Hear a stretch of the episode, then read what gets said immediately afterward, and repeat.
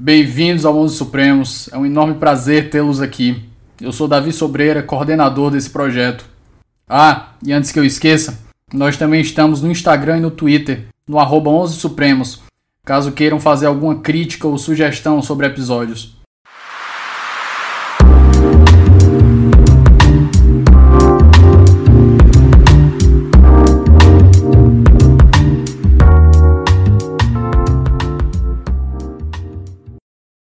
Meus queridos, mais um episódio do 11 Supremos no ar. Hoje eu posso dizer para vocês que eu zerei minha vida. Eu estou trazendo alguém aqui que eu já desejava trazer desde o meu primeiro episódio, que é uma das pessoas que eu mais admiro no direito, quiçá que seja a que eu mais admiro. Então eu vou tietar ele bastante durante esse episódio, então vocês me aturem. E professor André Coelho, por favor, se apresente para o nosso ouvinte. Opa, tudo bom. Prazer estar aqui, prazer por ter podido aceitar esse convite para a minha participação.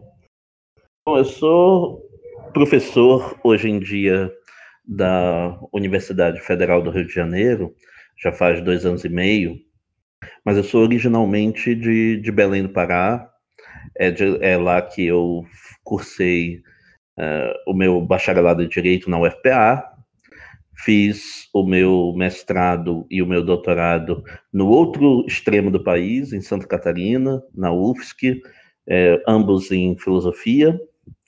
Tive um período de um ano de doutorado sanduíche em Frankfurt e desde que eu voltei e defendi a tese, estava no, no circuito para tentar algum concurso público como professor. Ocorreu de, no momento certo, ter aparecido o concurso para o UFRJ. Estou lá já há dois anos e meio e tenho lá um projeto é, de pesquisa que está voltado para o estudo dos Critical Legal Studies, dos estudos jurídicos críticos, que vai ser o tema da nossa conversação hoje. Pessoal, desde já deixo aqui duas indicações. O professor André é, é um dos adeptos da democratização do ensino, então ele tem um curso inteiro de ideologias políticas disponível no canal dele, André Coelho no YouTube. O curso é fantástico, eu já, eu já me forcei a, a parar de assistir, eu só digo só vou assistir agora com o caderno na mão, porque eu, todas as viagens que eu faço, eu, eu vou escutando, eu já devo ter escutado os, os, sete primeiros episódios, pelo menos umas três ou quatro vezes cada.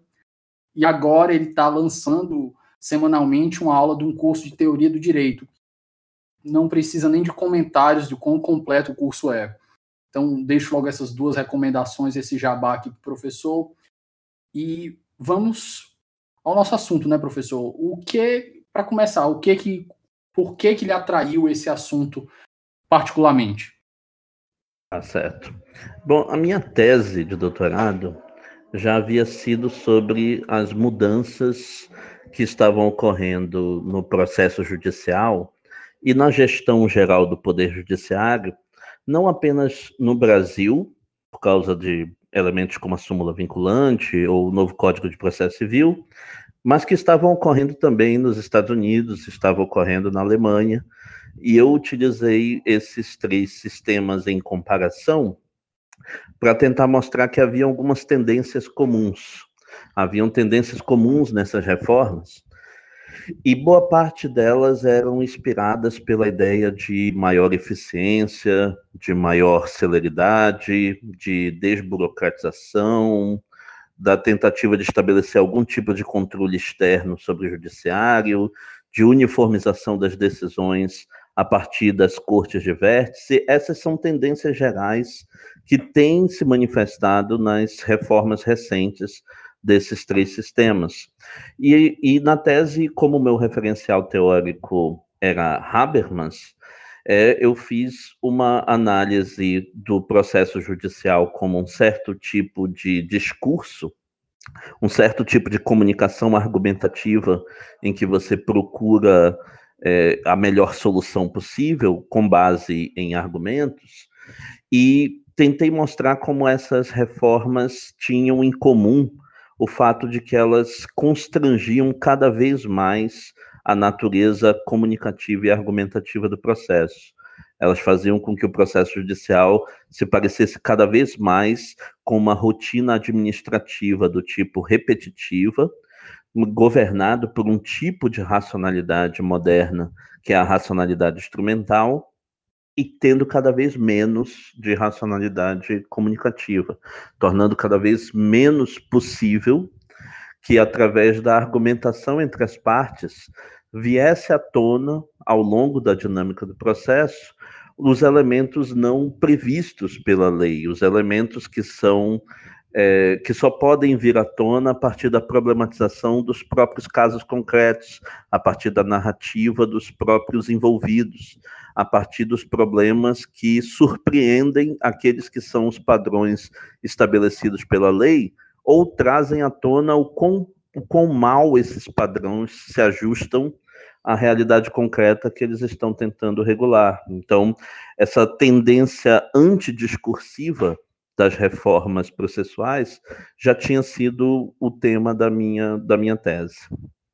Mas aí, depois da tese, foi ficando claro para mim que o motivo pelo qual essas tendências comuns estavam ocorrendo em todos esses países é porque essas tendências estão ligadas ao aprofundamento de um regime neoliberal de mercado e de governo eu, que era, era absolutamente necessário que eu mergulhasse em seguida num estudo a respeito do neoliberalismo para compreender melhor como as mudanças recentes dentro do, do, paradigma econômico, político e social do neoliberalismo tinham influenciado as mudanças pelas quais o direito estava passando e o novo papel que estava sendo ocupado pelo direito e pelo poder judiciário nessa fase transicional.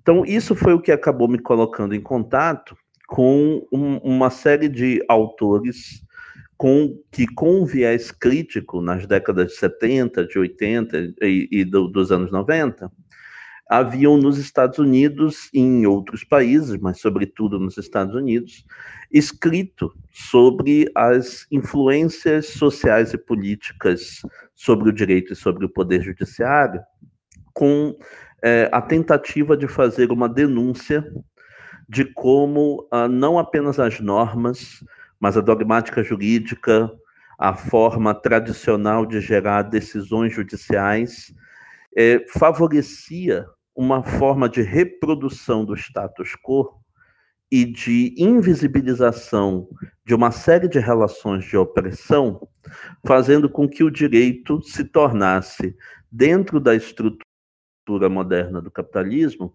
uma das, uma das ferramentas mais importantes para continuar perpetuando algumas das desigualdades e injustiças dessas mesmas sociedades.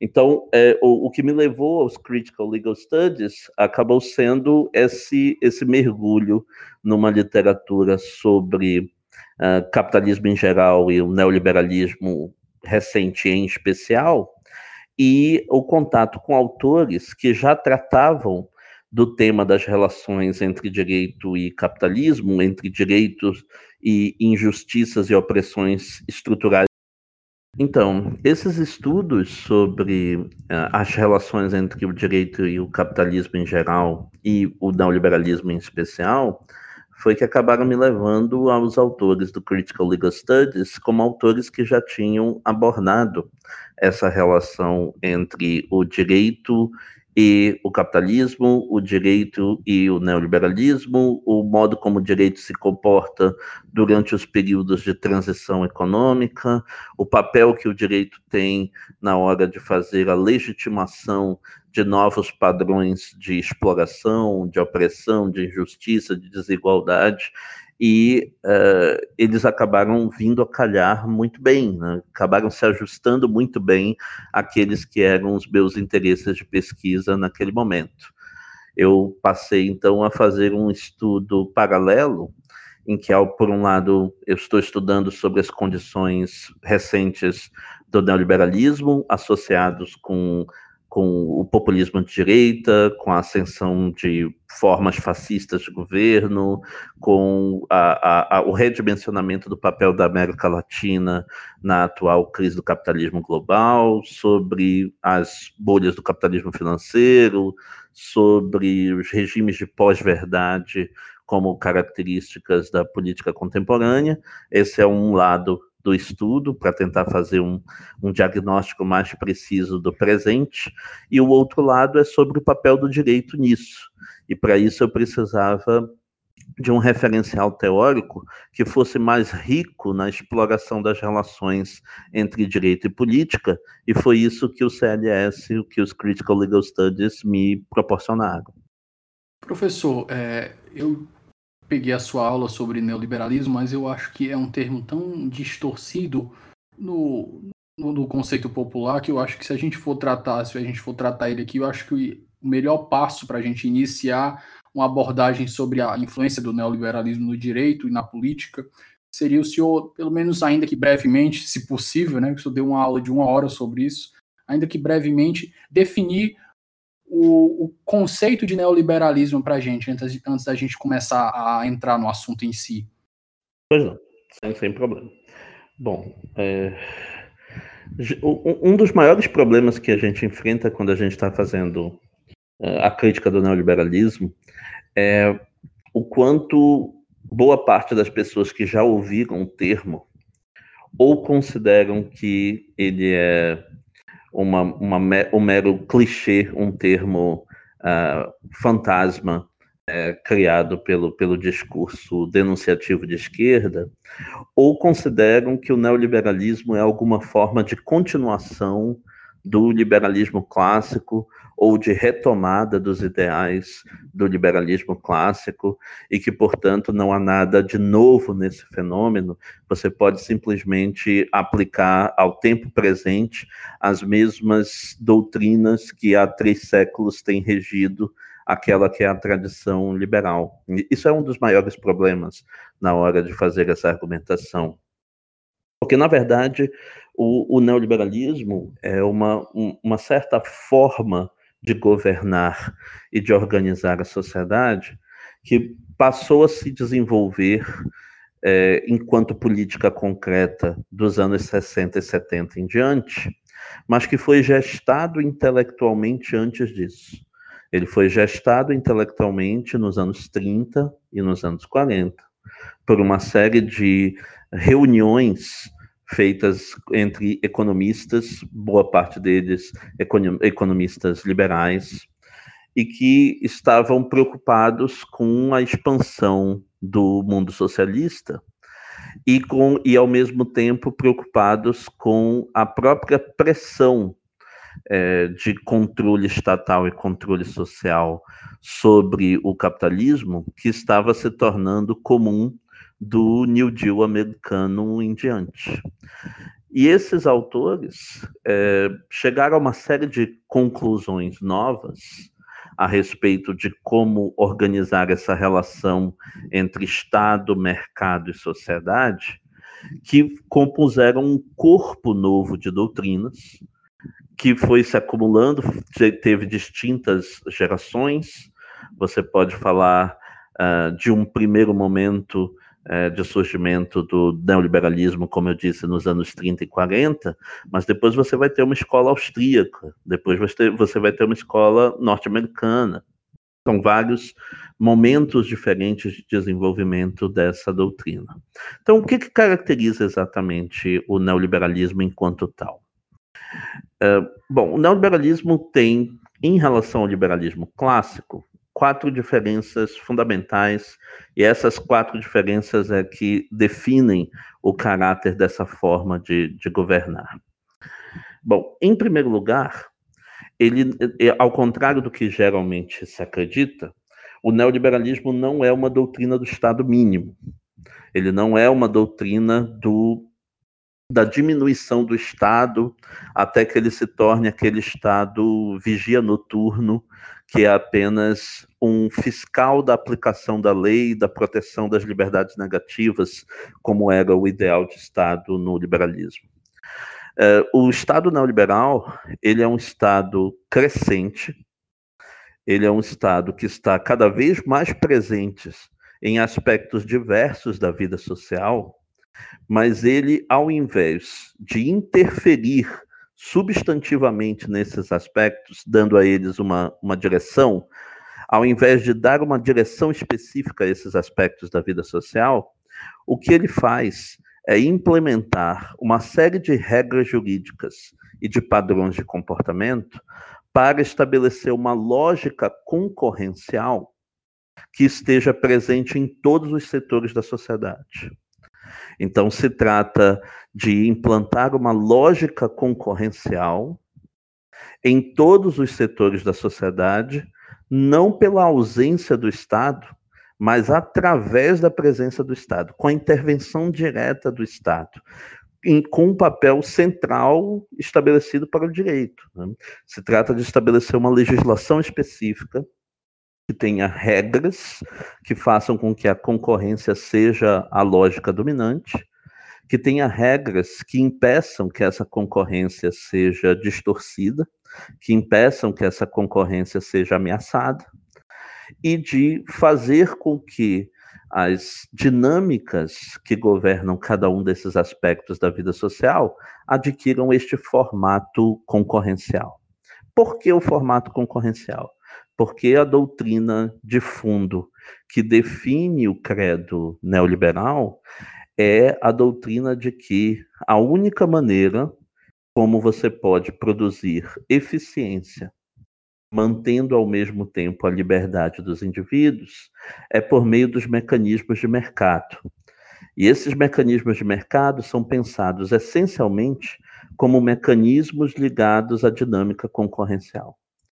Quanto mais você tiver a concorrência entre vários provedores de um mesmo produto ou de um mesmo serviço, tanto melhor será esse produto e este serviço, tanto menores serão os preços, tanto maior será a eficiência produtiva, porque a única chave para a eficiência e mantenha a liberdade de produção e de escolha de consumo dos indivíduos é a concorrência de mercado. Né? Então, esse, esse é o credo base. Dado este credo base, uma das funções do Estado é intervir, mas não intervir para atrapalhar a concorrência, e sim para implementar concorrência. Não intervir para ser o, o Estado empresário, o Estado monopolista, é, o Estado que tem empresas estatais e serviços estatais, mas intervir exatamente para regular a, a, dinâmica concorrencial em cada um dos aspectos da sociedade. E se o Estado tiver empresas que atuam diretamente sobre o mercado, vendê-los para iniciativa privada não para tornar o Estado mínimo, mas para fazer com que aquele setor que está dominado por uma dinâmica monopolística passe a ser dominado por uma lógica concorrencial. O Estado precisa, então, fazer essa transição completa, governar essa transição completa de todos os aspectos da vida social para uma dinâmica concorrencial. Essa é a primeira característica. A segunda característica desse, desse regime neoliberal é que o próprio Estado passa a se estruturar no modelo de uma empresa. A, a, com, no liberalismo clássico, você geralmente fazia uma separação entre mercado e política, em que o mercado era aquele domínio em que cada um busca o seu ganho individual e os mecanismos de oferta e demanda garantem um equilíbrio de preços e garantem um equilíbrio de produção ao longo do tempo. Então, a primeira característica desse neoliberalismo é que o Estado é interventor pró-concorrência. É, ele intervém em vários dos mais diversos domínios sociais, principalmente usando regras jurídicas, para implementar um regime de concorrência e garantir que a concorrência não seja distorcida. A segunda característica é que o Estado passa a se organizar ele próprio na forma de uma empresa.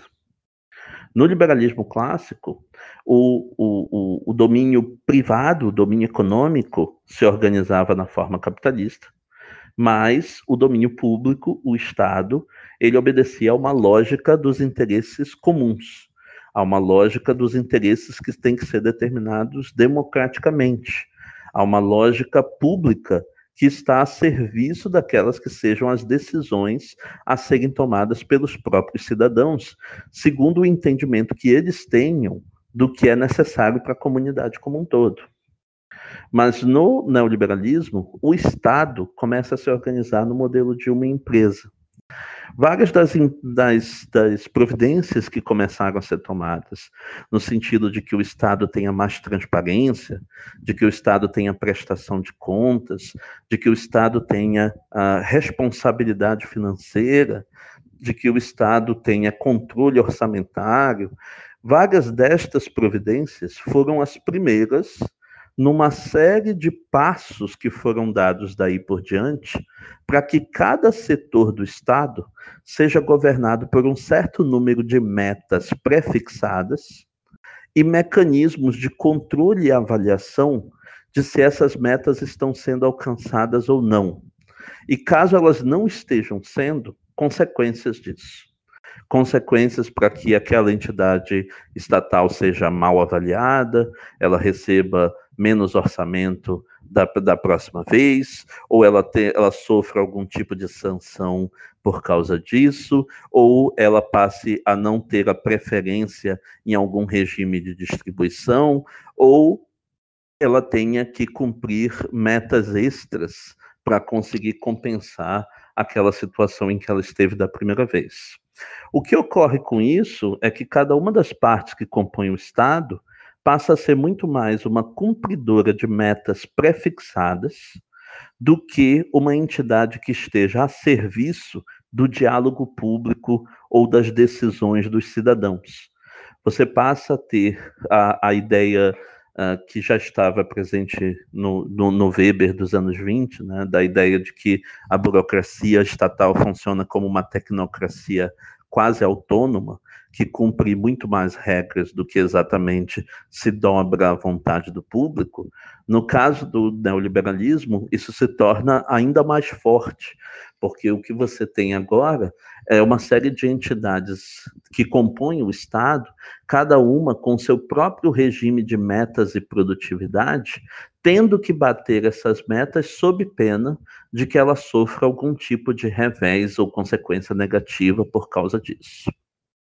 Isso é, é, é, é especialmente importante no caso do judiciário, né? no caso do poder judiciário, com a, a, a implementação do CNJ e com a implementação de várias das regras que passaram a governar as metas de produtividade do judiciário, o judiciário também passa a funcionar neste modelo empresarial.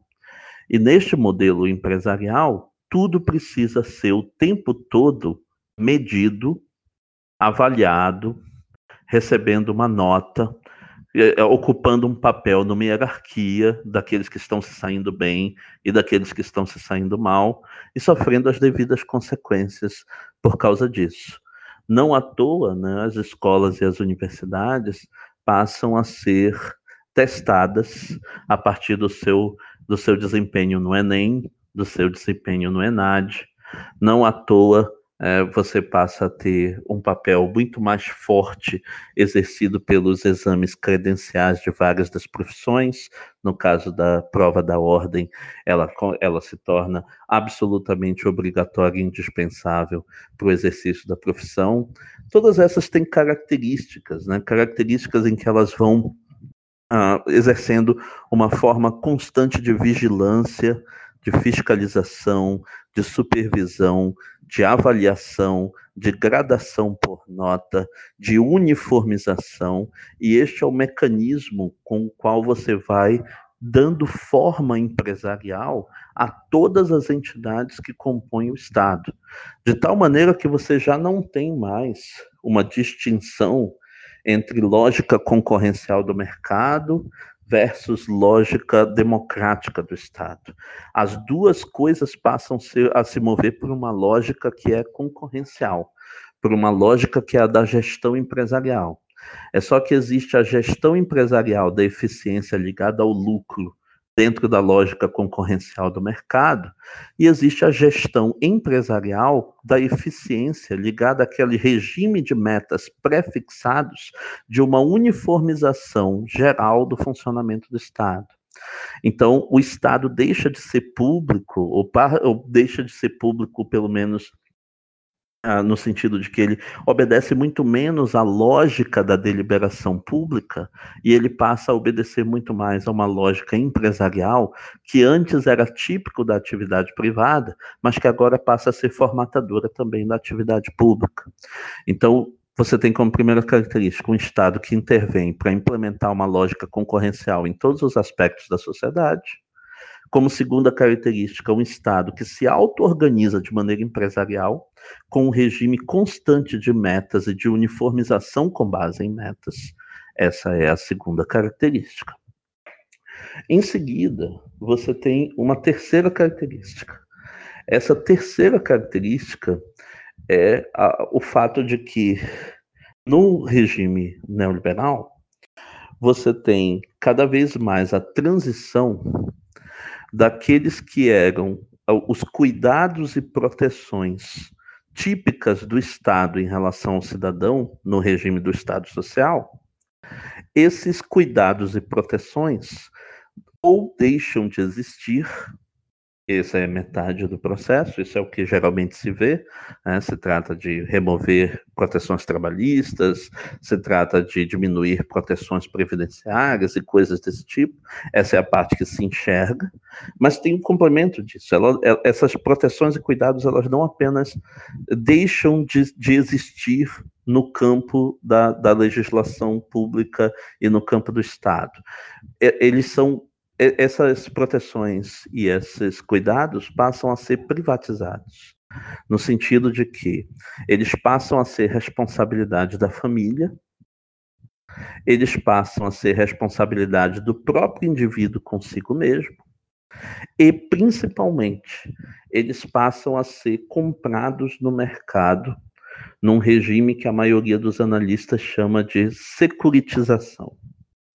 Então, se você tinha a saúde pública dentro do Estado Social, e essa saúde pública vai sendo aos poucos tão precarizada, tão sabotada, que você precisa continuar pagando o que você paga pela saúde pública, mas além disso, pagar um plano privado de saúde.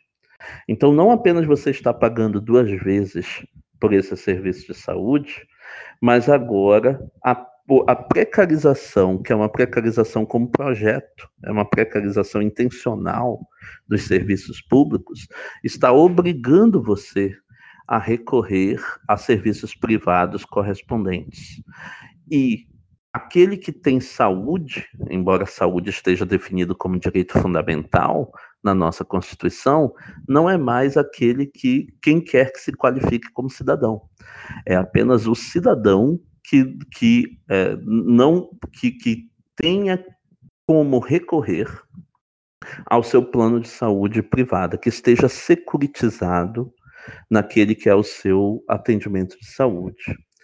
A partir do momento que isto acontece, o que, o que você tem como consequência disso é que os indivíduos eles vão precisar assumir cada vez mais total responsabilidade privada pelos riscos que eles próprios sofrem dentro dos mecanismos de mercado. Então, se você tem o risco de ficar desempregado, em vez de haver um seguro-desemprego, é você que vai ter que arcar com esse risco. Como? Tendo vários empregos de uma vez, assumindo qualquer emprego que aparecer, ou fazendo algum tipo de poupança em relação, eh, em relação à sua renda mensal. Se você não tem mais uma previdência que consegue arcar com quando você estiver doente, então o que, que você vai fazer? Você vai ter um plano de saúde, você vai ter que juntar o dinheiro necessário para arcar com a possibilidade da sua própria doença. Se você não tem mais uma aposentadoria no formato integral, então você vai ter que pagar um plano de aposentadoria privado, você vai ter que buscar alguma alternativa dentro do mercado. E isso, essa, essa passagem do, do cuidado estatal com o cidadão para o cuidado privado do cidadão consigo mesmo, do, do, do, do mecanismo do Estado social para o mecanismo da securitização privada, essa passagem ela tem uma conexão com as próprias transições do capitalismo.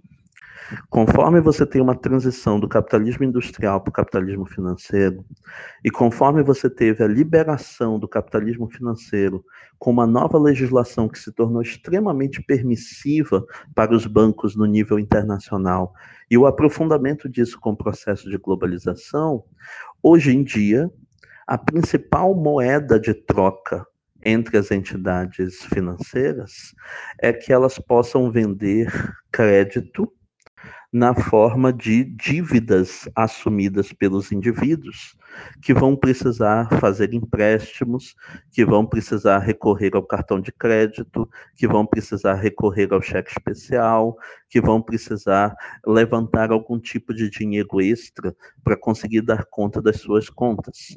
Então, quanto menos a relação renda versus contas pessoais, quanto menos essa relação bater, Quanto menos renda você tiver e mais dívidas você acumular, melhor é para o capitalismo internacional. Porque isso significa que você vai ter que recorrer àqueles meios extras de adquirir crédito e, e vai recorrer a uma forma de endividamento em cascata que gera a, exatamente a moeda de troca com a qual os bancos e as outras entidades financeiras negociam entre si a partir dos meios especulativos.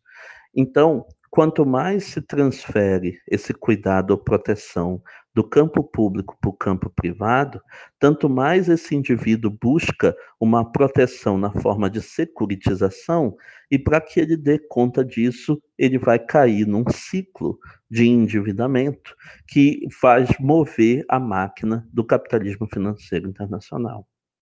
Então, essa privatização do cuidado e da proteção é também uma característica deste neoliberalismo. E, por fim, né, como quarta característica, esse liberalismo busca criar um certo tipo de sujeito.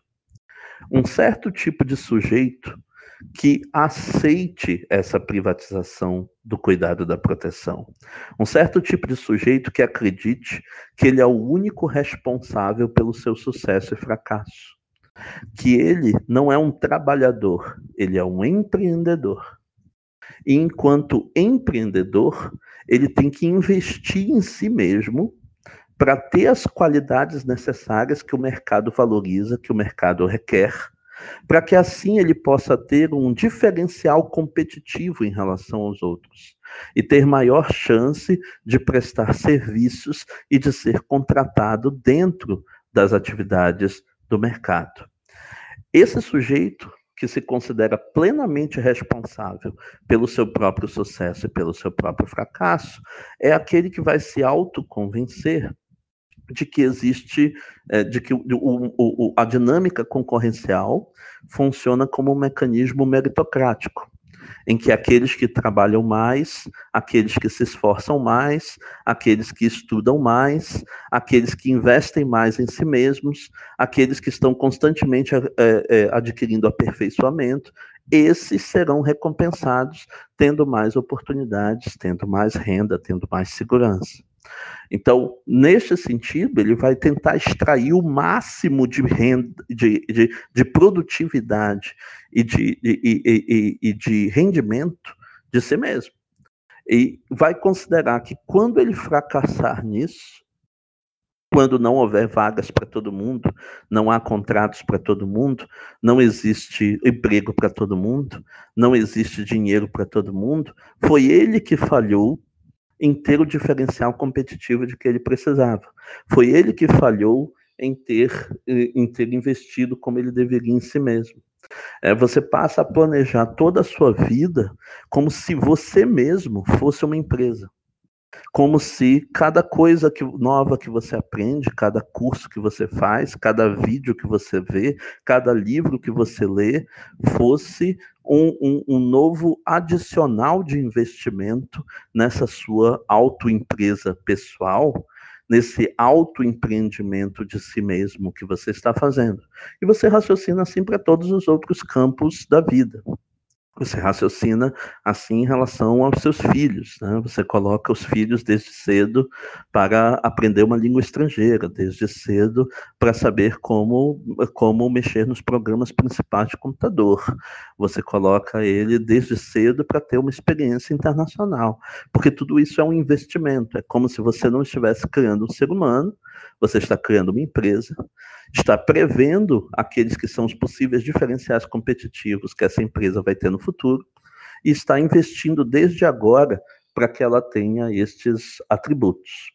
Então, essa nova forma de governar, ela, se, ela não se parece em nada com o liberalismo clássico ela tem características que são completamente novas. Você tem um Estado que, em vez de ser mínimo, é um Estado que intervém em praticamente todas as áreas, desde que seja para regular e fiscalizar que a concorrência vai reger a dinâmica de todas essas áreas. Ao invés de você ter um Estado movido por uma lógica pública democrática, você tem um Estado que se auto-organiza de maneira empresarial com um regime de metas que está o tempo todo puxando as entidades estatais e, e as uniformizando entre si, dando, atribuindo a elas notas e consequências das notas que elas tiram. É, você tem uh, uma, uma retirada do plano do cuidado e da proteção pública com o cidadão para um plano de securitização privada, num processo cíclico de endividamento que faz gerar o mecanismo da roda do mercado financeiro internacional. E você tem, por último, a formação de uma certa subjetividade, uma subjetividade que os analistas chamam de o sujeito neoliberal ou o neo-sujeito e o neo-sujeito, ele, ele se autocompreende como um empreendedor de si mesmo, que, que assume todos os riscos pelo seu sucesso e fracasso, que investe em si mesmo como se estivesse investindo numa empresa e que acredita que a culpa é sempre dele se ele tiver fracassado. A culpa é sempre dele se não houve vagas o suficiente, contratos o suficiente ou dinheiro suficiente. É ele que precisaria ter se melhorado. Entramos no mundo, o mundo coach, né, professor? Correto, exatamente. É, passa, e, e, e o sujeito que uh, uh, se auto-oferece como seu guru neste processo de se autoempresariar é exatamente o coach na figura que nós temos agora. Professor, é, essa introdução aí foi importante e eu acho que antes da gente entrar na parte prática, acho que a gente vamos ficar na parte filosófica que tá, tá excelente. Acho que tá, acho que não, não existe um adjetivo melhor do que delicioso escutar, escutar, escutar tanto. E olha que eu sou um liberal, professor, então reforce, reforce, reforce o, o elogio, porque eu tô, tô achando excelente essas críticas. É, eu acho que eu, inclusive, falei até com o professor Berkovitch, eu acho muito mais interessante conversar com quem discorda, discorda da gente. E principalmente com quem tem muito mais conteúdo, a gente aprende muito mais. Professor, o senhor fez essa introdução sobre o neoliberalismo e eu já consigo enxergar essa desse link da influência da política entre a política e o direito e a não separação entre ambos. Como é que a gente começa a introduzir esse assunto? Como é que a gente começa a ver a influência da política sobre o direito? Até que ponto ela é legítima? Até que ponto não é legítima?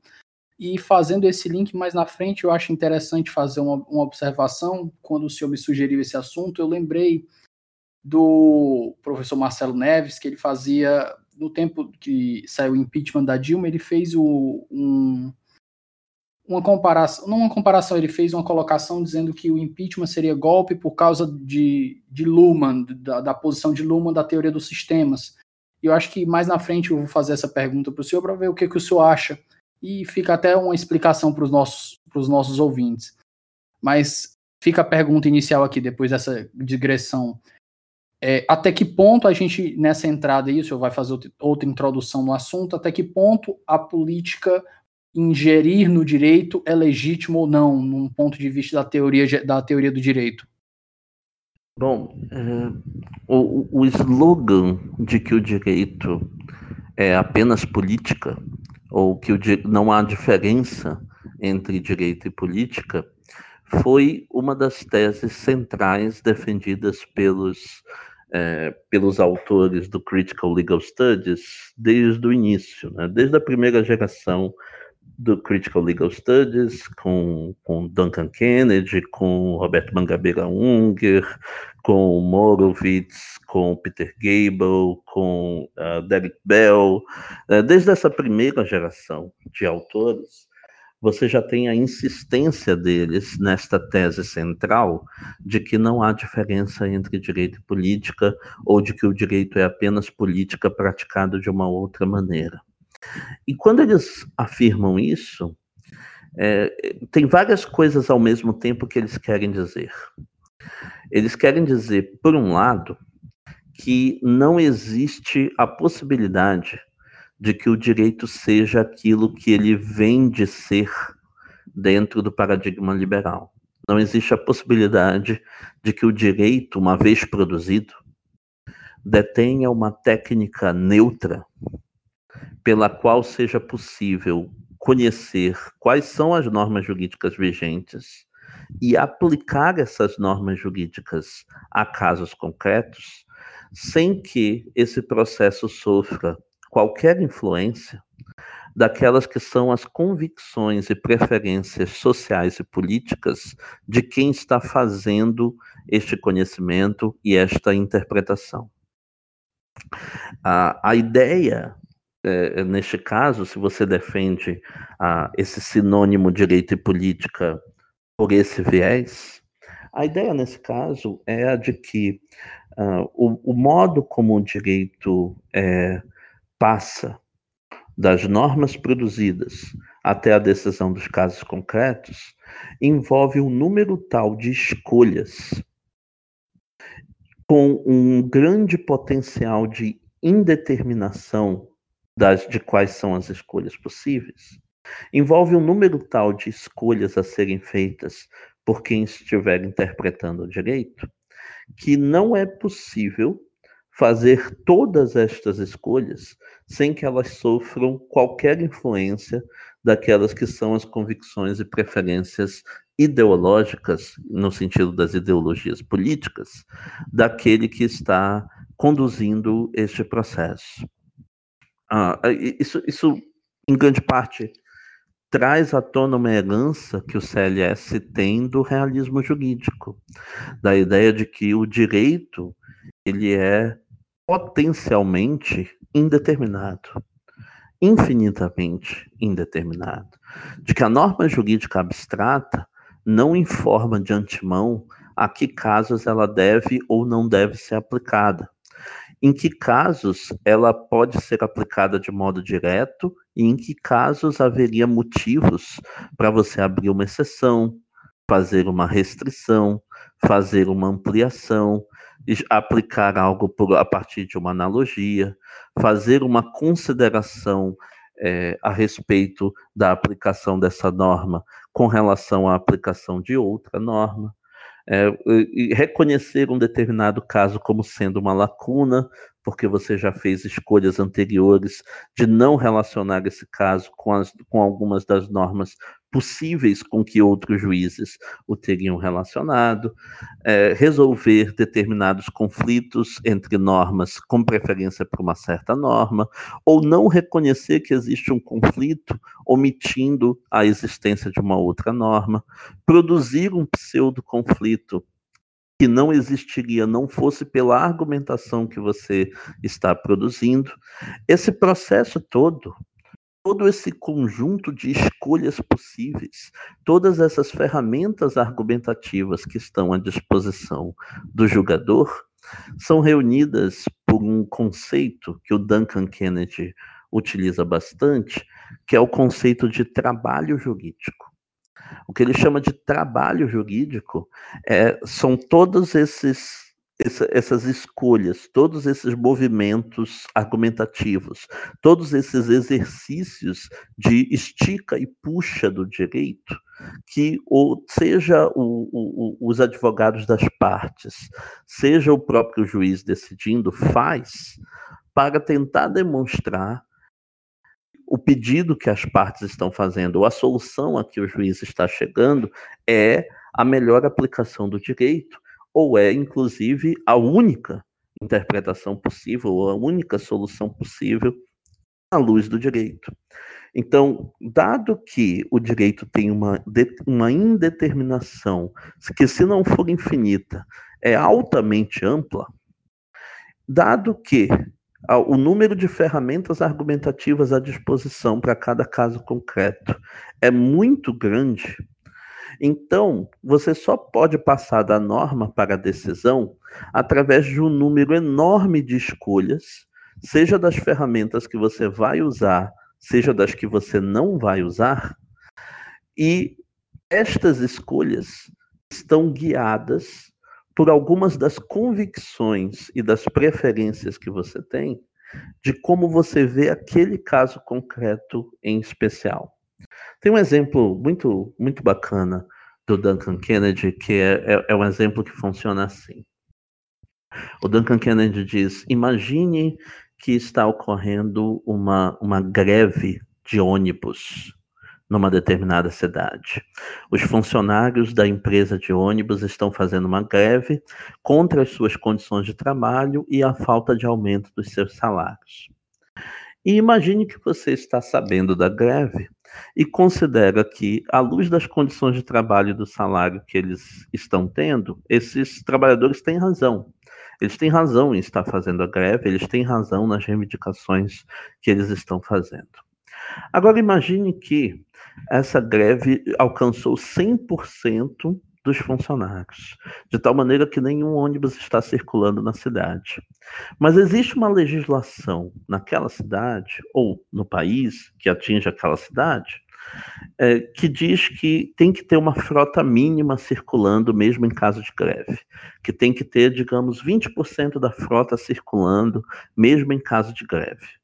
Mas você sabe, porque o sindicato assim alega, o sindicato tem dito isso na rádio, na TV, em todas as declarações públicas, que eles não estão cumprindo esses 20% mínimos da frota, porque todas as vezes que isso acontece, o impacto da greve sobre o funcionamento da cidade não é grave o suficiente para forçar os, os donos das empresas de ônibus a fazerem um contrato em favor dos seus trabalhadores.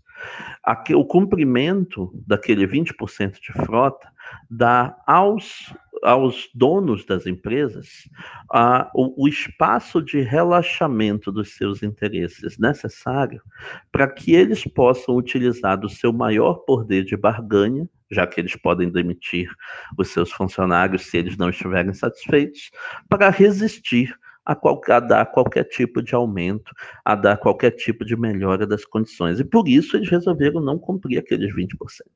Eles resolveram fazer uma greve com 100% das pessoas não trabalhando, com a cidade não tendo transporte público algum, porque isso força um caldeirão político tal de pressão em que eles podem virar o jogo do poder de barganha e ter agora sim algum poder de negociação em relação aos empresários. Pois bem, essa legislação, que diz que tem que ter 20% da frota, diz que em caso de 100% de greve, em caso de não cumprimento dos 20% da frota, a greve será declarada ilegal e os empresários estarão autorizados a fazer contratações temporárias de funcionários para cumprir aqueles 20% da frota, fazendo com que os ônibus circulem. Imagine que nesse caso foi exatamente isso que aconteceu.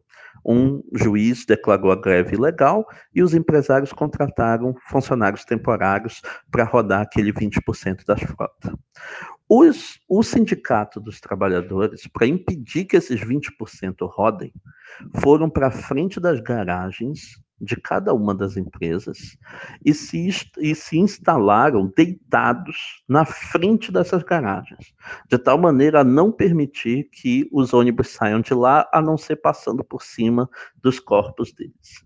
Eles estão protestando contra esses 20% da frota e não permitindo que eles rodem é, é, cumprindo com, aquele, com aquela meta mínima colocada pela legislação. Diz o Duncan Kennedy: agora imagine que você, como juiz, acabou de receber o pedido dos empresários de ônibus para que seja utilizada força policial para retirar os manifestantes de frente das garagens, para que eles possam exercitar o seu direito legalmente regulado de fazer com que 20% da frota circule, atendendo também ao direito básico da população de não ficar completamente carente de transporte público. E agora você tem que decidir este caso. Pois bem, uma das alternativas de como você pode decidir esse caso é que você pode ir para a legislação que regula a greve nessa cidade, verificar que a greve foi declarada ilegal, que a contratação dos temporários foi legal, os empresários têm direito a fazer com que os ônibus circulem, que aquela greve já está passando dos seus limites legalmente estabelecidos e, portanto, basta mandar a força policial para retirar os manifestantes da frente da, da garagem para que, que seja cumprido o direito tal como está estabelecido. Pois bem, essa é uma solução. Digamos que essa solução é a solução A, é a solução padrão. É a solução que seria chamada de jurídica pela maioria dos técnicos do direito. No entanto, há várias outras soluções possíveis para este caso. Você pode fazer um exame jurídico minucioso da decisão que declarou a, aquela, aquela greve como ilegal e tentar achar algum, algum motivo formal pelo qual aquela decisão poderia ser suspensa ou poderia ser anulada você poderia ah, encontrar na legislação a respeito da greve algum tipo de exceção para que aquela hipótese específica não recaia sobre esses grevistas, de tal maneira que eles tenham direito àquele protesto e à resistência que eles estão fazendo. Você pode tentar encontrar no mecanismo de contratação dos temporários alguma violação que os empresários cometeram que faria com que aquela contratação não fosse legal. Você pode fazer tudo isso e com estes resultados, mesmo que você não tenha uma vitória definitiva para os trabalhadores, você talvez consiga um, dois, três dias de sobrevivência de uma greve de 100%, que pode dar a eles o poder de barganha de que eles precisam para conseguir chegar naquele resultado. Ou outra possibilidade, que é a possibilidade que o Duncan Kennedy sugere no final, você poderia ser criativo o suficiente e imaginar que, em vez de caracterizar os fatos dessa forma, você poderia caracterizá-los de outra forma. Em vez de caracterizar os grevistas deitados como sendo pessoas que estão impedindo o direito de, de, dos empresários de fazer circular 20% da sua frota, você poderia caracterizar aquilo ali como sendo um exercício da liberdade de expressão na forma de um protesto legítimo contra as condições da legislação de greve no que se refere ao seu real poder de barganha para obter melhores condições de trabalho e melhores condições de salário. Uma vez que você faz a recaracterização daquele fato como um exercício legítimo da liberdade de expressão, você pode dar ganho de causa para os grevistas e não para os empresários, mantendo assim aquele, aquele fenômeno que está acontecendo. Por que, que o Duncan Kennedy está chamando atenção para isso? Porque ele está tentando mostrar que aquele resultado que você obtém vendo a regra da greve abusiva e mandando a força policial tirar os, os grevistas da frente da garagem, ele não é o único resultado possível. Ele, na verdade, é uma entre várias maneiras de pensar como o direito poderia ser aplicado àquele caso. Ele é uma maneira extremamente não imaginativa, não criativa, não bem articulada argumentativamente, bastante mecânica e direta de como fazer as coisas. Pois bem, segundo o CLS, a função da dogmática jurídica tradicional é educar você como jurista para você acreditar que essa maneira bastante direta de como aplicar o direito, que nesse caso vai claramente favorecer os empresários de ônibus, que essa maneira é a única maneira de aplicar o direito. E que quando você opta por essa maneira, na verdade você não está fazendo uma escolha. Na verdade, você não tinha outra forma de decidir. Essa era a única forma possível. E uma vez que essa aparece como sendo a única forma possível, é como se essa não fosse uma escolha política, mas ela fosse, na verdade, uma decisão técnica. Só que ela é uma escolha política. Ela é uma escolha política porque todas as outras alternativas que ele listou também estavam abertas para você. E você não explorou nenhuma dessas outras alternativas porque você não viu nada de errado em tirar os grevistas da frente da garagem. Você não viu nada de errado porque o direito convenceu você de que se tem que ter 20% das frota, da frota funcionando, então uma greve de 100% é realmente ilegal, ela é realmente injusta, ela é realmente ilegítima e ela deve ser tratada como tal é porque o direito convenceu você a adotar no seu imaginário técnico-jurídico uma posição que está se ladeando com, a, com aqueles que são os mais fortes. Os mais fortes, nesse caso, os empresários de ônibus, conseguiram, com a sua influência sobre o legislativo, que o legislativo aprovasse uma lei que dissesse que 20% da frota tem que estar funcionando. O legislativo, ao aprovar essa lei, diz que é para favorecer a população. Mas, na verdade, essa lei é para favorecer os próprios empresários de ônibus, de tal maneira a tirar o poder que uma greve de 100% poderia ter sobre eles, como mecanismo de pressão e como poder de barganha para os trabalhadores. Então, os empresários já se utilizaram do seu poder econômico, do seu lobby, do seu status, do seu prestígio sobre o poder legislativo para conseguir uma legislação que favorece a eles. A legislação que ali está, ela não é uma legislação simétrica. Ela é uma legislação assimétrica, conseguida por uma forma de exercício da democracia que é ela própria assimétrica. O legislativo está em favor das forças dominantes. A legislação está em favor das forças dominantes. Então, a norma que você encontra no ordenamento jurídico já é uma norma pró-empresário.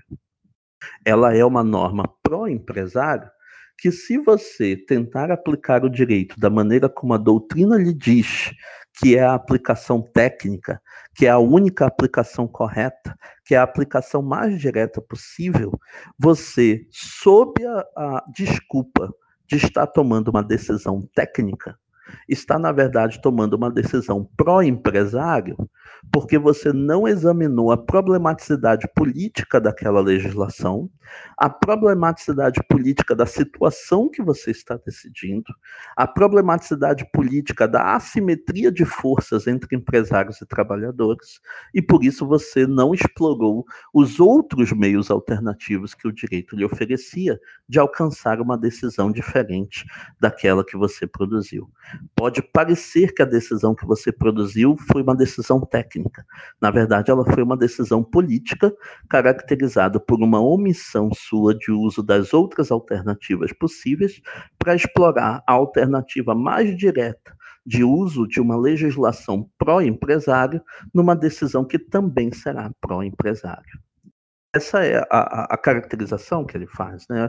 É por isso que ele usa esse exemplo. Esse exemplo é muito, é muito interessante. Ele é muito didático em mostrar é, o modo como uh, a técnica jurídica é uma forma de ocultar que a nossa forma padrão de aplicar o direito é caracterizado por um número de escolhas que são invisibilizadas ou omitidas todas as vezes que nós aplicamos diretamente as normas que nós encontramos em primeiro lugar, ou aquelas que se relacionam mais diretamente com o caso concreto, e não examinamos, não problematizamos nem o conteúdo dessas normas, nem a situação a que elas vão ser aplicadas, nem quais vão ser as consequências de que ela seja aplicada de maneira direta. E, portanto, a, a, qualquer aplicação do direito neste caso seja do juiz que manda tirar os grevistas de frente da garagem, seja do juiz que consegue mais alguns dias para eles, encontrando alguma nulidade, alguma lacuna, seja do juiz que declara que eles estão apenas exercendo a sua liberdade de expressão, Todas essas decisões foram políticas. Todas essas decisões são produto de escolhas guiadas por certas convicções sobre o mundo social e sobre as relações de poder entre, entre empresários e trabalhadores. Todas elas são guiadas por alguma visão que você tem a respeito da justiça ou da injustiça das relações sociais que você está regulando. E por isso é impossível que a sua decisão não seja uma decisão política. É impossível separar direito de política nesse primeiro sentido. É, professor, fazendo essa separação entre que realmente nós temos essas convicções políticas na hora dessas decisões, é, fazendo aquela conexão justamente com o que eu falei sobre a tese do, do professor Marcelo Neves, eu me recordo aqui, eu vou falar para o ouvinte um, um, um, básico intensivo aqui do, da teoria do sistema, só para quem está escutando a gente se familiarizar.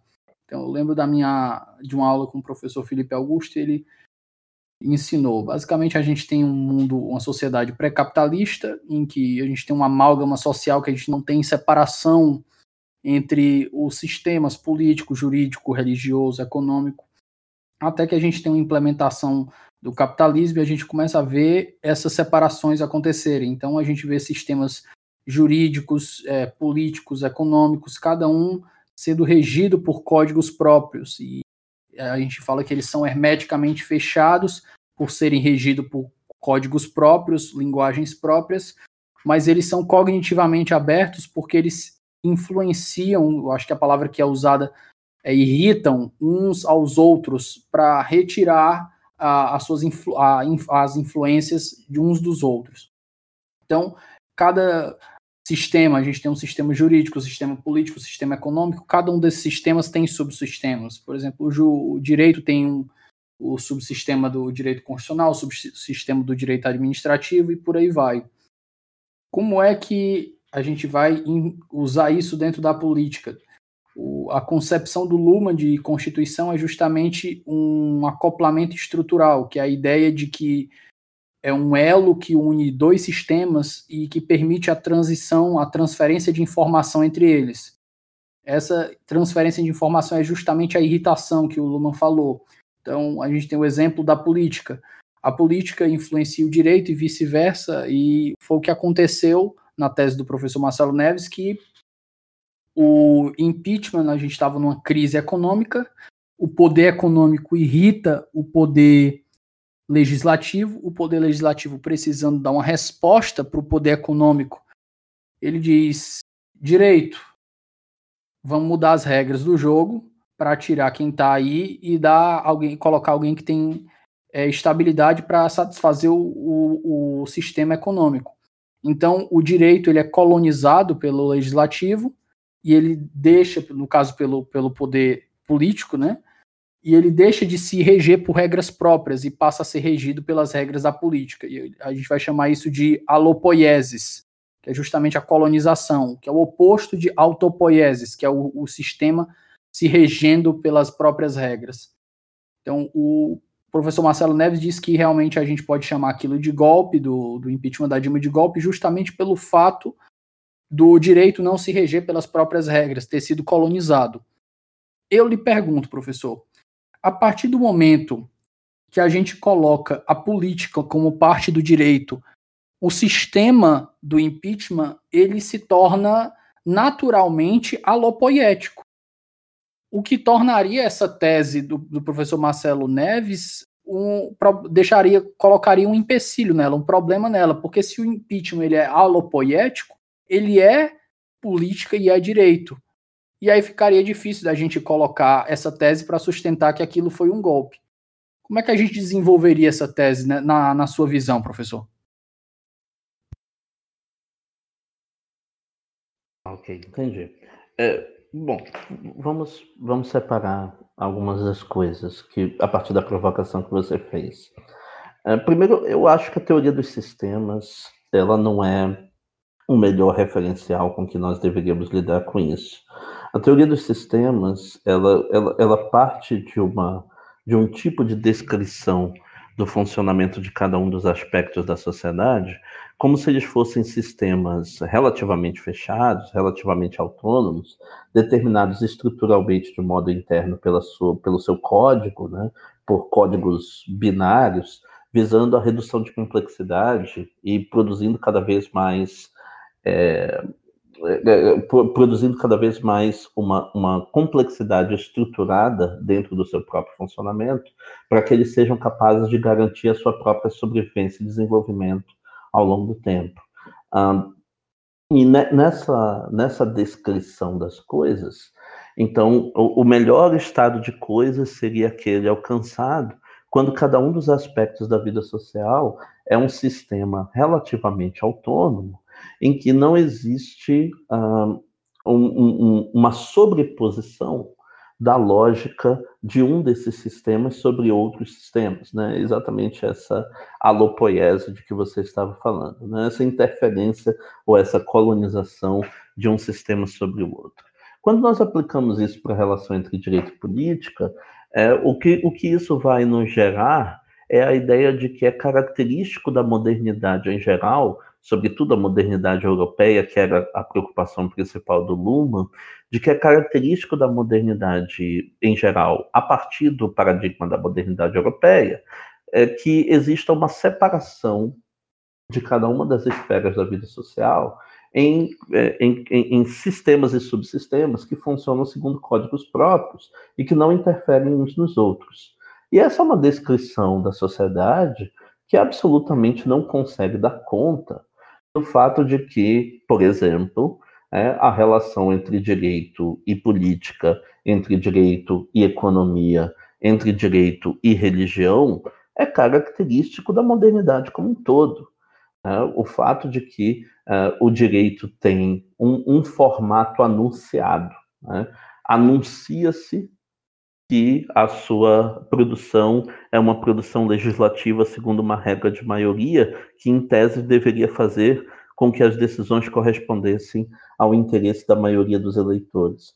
Anuncia-se que ele tem uma existência autônoma e que ele é aplicado é, de modo objetivo por um judiciário técnico para resolver os problemas não de acordo com as convicções das pessoas, mas de acordo com a regulação do direito anuncia-se que esse direito é relativamente impermeável àquelas que são as influências externas a ele, não dobrando o seu padrão de decisão, mesmo em vista das pressões fortes sofridas é, por outros aspectos, exercidas por outros aspectos da vida social. Isso não corresponde absolutamente ao modo como, como o direito tem se produzido. Né? Se você pega mesmo uh, um país que não seja um país de periferia, se você pega a história do direito, por exemplo, nos Estados Unidos e verifica como é que foram as relações entre direito e raça nos Estados Unidos, como é que foi a relação entre direito e religião cristã nos Estados Unidos.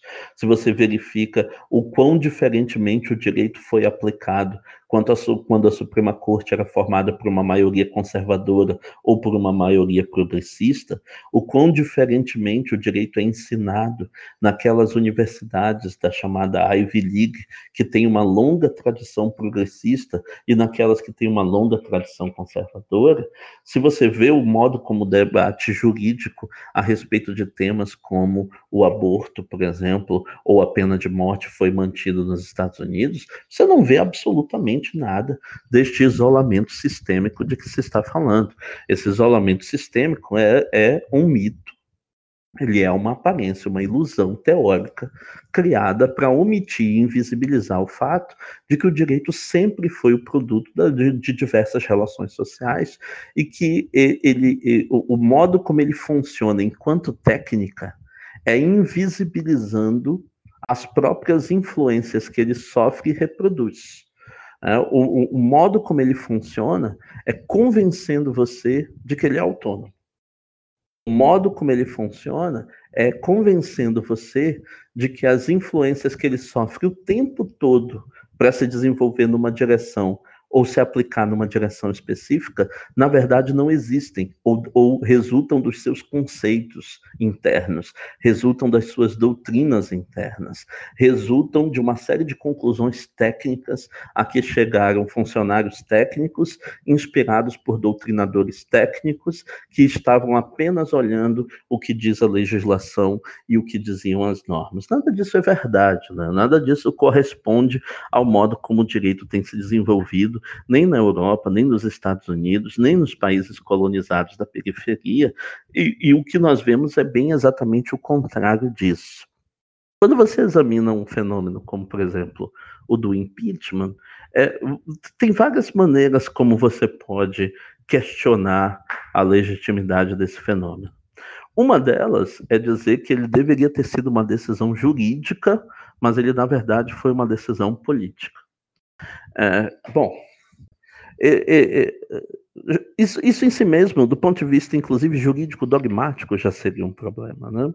É, em grande parte, o mecanismo do impeachment, tal como ele foi previsto, ele está associado a uma hipótese que é a do crime de responsabilidade, mas ele deixa o julgamento sobre a existência ou não do crime de responsabilidade por conta de agentes políticos parlamentares que não têm que justificar as suas decisões nem prestar conta de nada a respeito do julgamento que fizerem.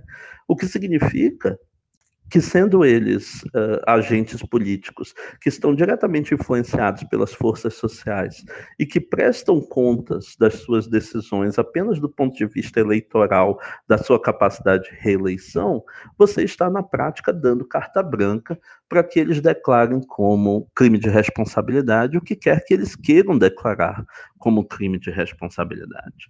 E o, mecanismo, e o mecanismo já está previsto para funcionar assim, não há nenhuma irregularidade jurídica de que ele funcione assim, porque isso é apenas o cumprimento da regulação da forma como ele já está estabelecido. Não é a interferência da política nesta decisão que torna esta decisão ilegítima. O que torna essa decisão ilegítima é o fato de que houve a interferência de uma série de interesses políticos conjunturais que têm um aspecto fortemente antidemocrático e que não estão comprometidos com o respeito pelos procedimentos democráticos, pelos mecanismos institucionais, pela forma como é, o poder executivo é composto, pela, pelo respeito àquelas que são as decisões é, do, do, do, dos cargos executivos e, nesse caso, do cargo presidencial. É o fato de que você tem ali uma política antidemocrática é que faz com que aquela decisão seja ilegítima e não o fato de que ela foi tomada com caráter político.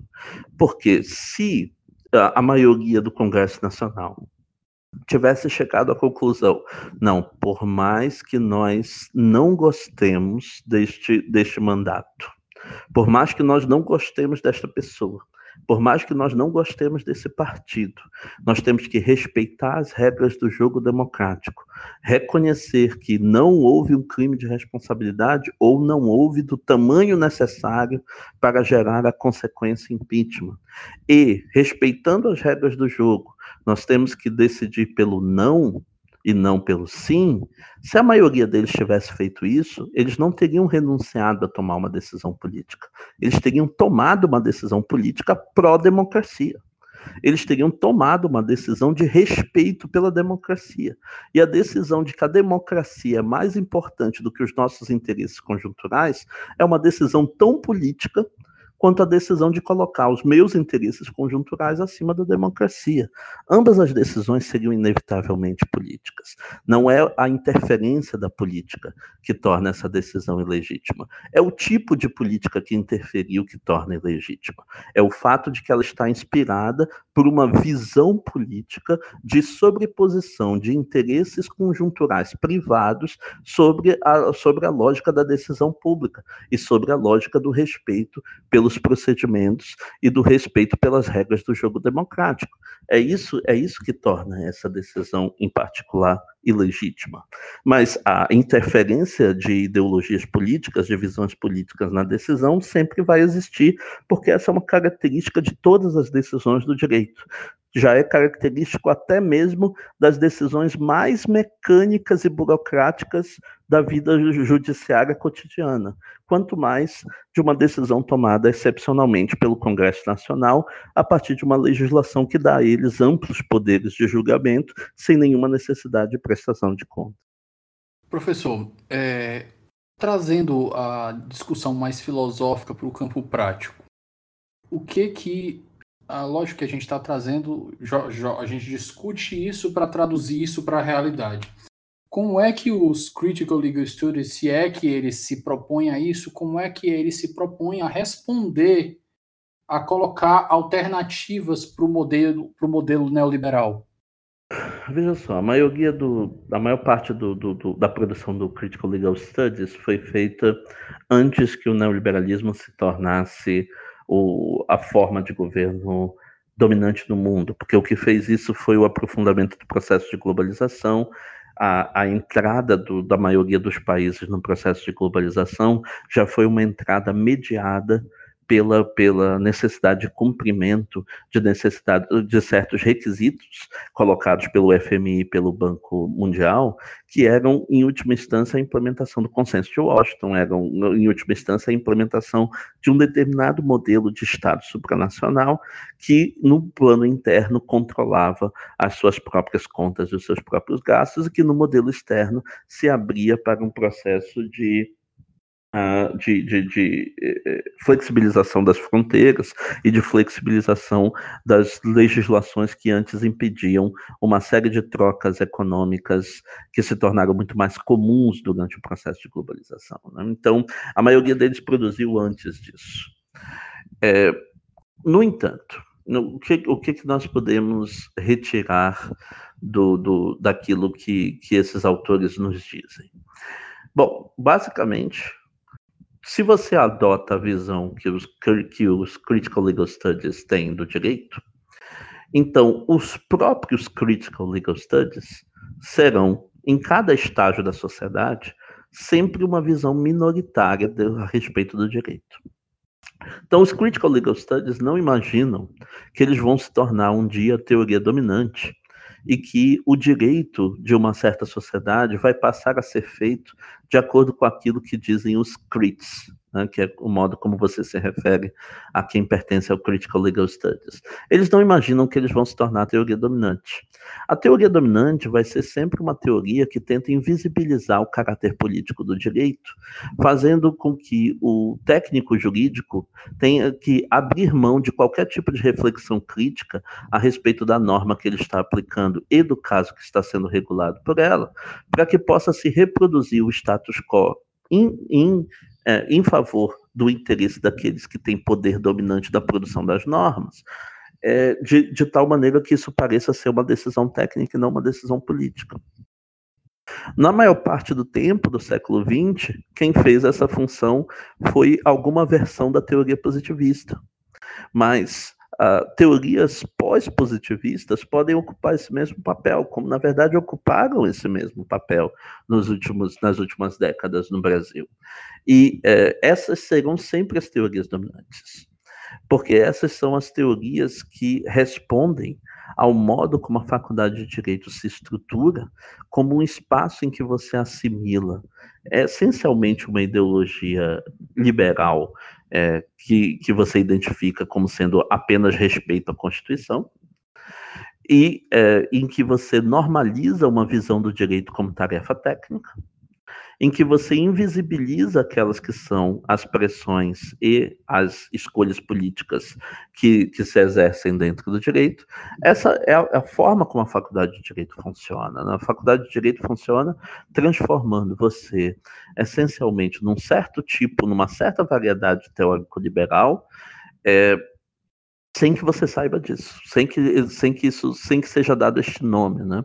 Achando que você é simplesmente alguém que defende o cumprimento da Constituição e da legislação, da separação de poderes e, do, e, do, e, e da regra de maioria e do Estado de Direito, é, a, a, e da democracia representativa e assim sucessivamente, é, mas na verdade ela forma você para ser um determinado teórico, um determinado tipo de teórico liberal que acredita que uh, o direito que foi produzido pelos pelos órgãos majoritários corresponde ao interesse da maior parte da população, que essa é a vontade do povo, né? esta é a vontade da maioria, e que não é sua função reexaminar o direito, a sua função é aplicar o direito tal como ele está estabelecido para realizar aqueles que são os propósitos sociais que são estabelecidos via democracia. Então, a, a, a faculdade de direito forma você para ser isso. Então, o que os Critical Legal Studies visam fazer? Eles visam formar um fronte de resistência. Um fronte de resistência com uma quantidade suficiente de juristas que sejam capazes de desmascarar como esses processos funcionam, expor as forças e interesses políticos que estão em jogo mostrar as alternativas, as outras formas de usar o direito, de aplicar o direito, que estão sendo omitidas e invisibilizadas pela técnica dominante mostrar o caráter político desta técnica dominante e utilizar os instrumentos que o direito disponibiliza para fazer a defesa sistemática daqueles que não são contemplados pelas normas jurídicas, daqueles que estão cujos interesses estão sendo ignorados ou uh, arruinados pelas normas jurídicas, daqueles que são sistematicamente oprimidos, sistematicamente excluídos, sistematicamente injustiçados por como as normas jurídicas normalmente funcionam. Então, a, a, basicamente, a ideia é a formação é, de um fronte intelectual jurídico de juristas que estejam dispostos a utilizar o direito como uma agenda política bem definida em favor dos oprimidos. Uma, uma agenda política bem definida em favor daqueles grupos grupos que costumam ser sistematicamente perseguidos e sistematicamente injustiçados ou simplesmente negligenciados pela forma como o direito normalmente funciona. Só que para que isso aconteça, você tem que explorar uma série de ferramentas é, do modo como o direito funciona, que passam por outros, por outros aspectos que eles denunciam da natureza do direito, do funcionamento do direito. Professor, para acrescentar aqui, a gente continuar a nossa conversa, o que mais o senhor acha importante trazer, seja essencial para esse estudo? Então, eu, eu, eu, eu, disse, quando eu falei da relação entre direito e política como uma tese central do, dos Critical Legal Studies, que um dos motivos pelos quais era impossível separar direito e política é que é impossível que a aplicação do direito seja o resultado de uma técnica neutra. Ela é o acúmulo de uma série de escolhas Todas essas escolhas são guiadas ideologicamente, todas essas escolhas são políticas. Mas existem outros motivos. Existe algo que se chama uh, o filtro fenomenológico de como o direito é aplicado. Então, imagine agora o seguinte caso, imagine agora o seguinte exemplo. Imagine uma força policial que, como é nos Estados Unidos ou como é no Brasil, historicamente se desenvolveu na, de uma forma autoritária e violenta e voltou esse seu aspecto autoritário e violento para as populações mais pobres e principalmente com um sério viés racializado contra aqueles que são negros. Imagine isto. Imagine então uma, uma polícia que, seja pela convicção dos seus policiais, seja pelas suas práticas consagradas ao longo da história, é historicamente autoritária, violenta e racista. Imagine esta possibilidade. Agora imagine que exista normas jurídicas que não são formuladas numa linguagem racial, elas são formuladas numa linguagem universalista, que vão ter que ser implementadas por estes policiais. Então imagine que a norma jurídica diga alguma coisa como o seguinte: que o policial pode parar o cidadão na rua para revista, caso este cidadão tenha uma conduta suspeita ou apresente algum tipo de periculosidade social. Imagine que seja isso que a norma diz. A norma diz conduta suspeita e periculosidade social. Ambos os termos são racialmente neutros, poderiam se aplicar para brancos ou para negros. Ambos os termos fazem, fazem uma referência geral, mais ou menos universalista. No entanto, quando essa norma for interpretada e aplicada pelo seu aplicador, sendo nesse caso o aplicador esta força policial de quem nós estávamos falando, você tem que pegar uma regra universal, racialmente neutra, e acrescentar a esta regra um filtro fenomenológico de convicções subjacentes daquele que vai interpretá-la e aplicá-la. Se esse filtro fenomenológico é o de uma força policial violenta, autoritária e racista, então o modo como se vai interpretar o que diz aquela norma será violento, autoritário e racista, quer a norma diga isso, quer não. De tal maneira que a norma está dizendo que eu posso parar o indivíduo se ele tiver uma conduta suspeita. Mas alguém que seja racista nas suas convicções pessoais ou racista nas suas práticas estruturais, alguém que seja racista nestas práticas vai usar um filtro fenomenológico racial para tentar determinar quem é que tem conduta suspeita, quem é que tem periculosidade social, de tal maneira que a conduta suspeita recairá predominantemente sobre pessoas negras e a periculosidade social predominantemente sobre pessoas negras. O, a norma não comanda que você faça discriminação racial, mas a norma, ao ser universal, sabendo que ela vai ser aplicada por uma força policial que tem vieses discriminatórios de raça, esta norma facialmente neutra se torna o veículo por excelência da reprodução de certas práticas racistas. Então, aqui existe uma denúncia, é, através do filtro é, fenomenológico, da própria linguagem universalista do direito. De que a linguagem universalista que está nas normas, ela não é o ponto final do direito. Ela é o ponto inicial do direito. A questão não é o que está nas normas, o que você pode ler no texto. A questão é o texto somado aos aplicadores do texto. O texto somado àquelas que são as práticas, condutas e padrões que você sabe que já existe nesses aplicadores. E aí, neste caso, um texto racialmente neutro aplicado por uma força policial racialmente discriminatória gera uma prática policial racialmente discriminatória. Este é o processo pelo qual o filtro fenomenológico é capaz de caracterizar como é que isto funciona.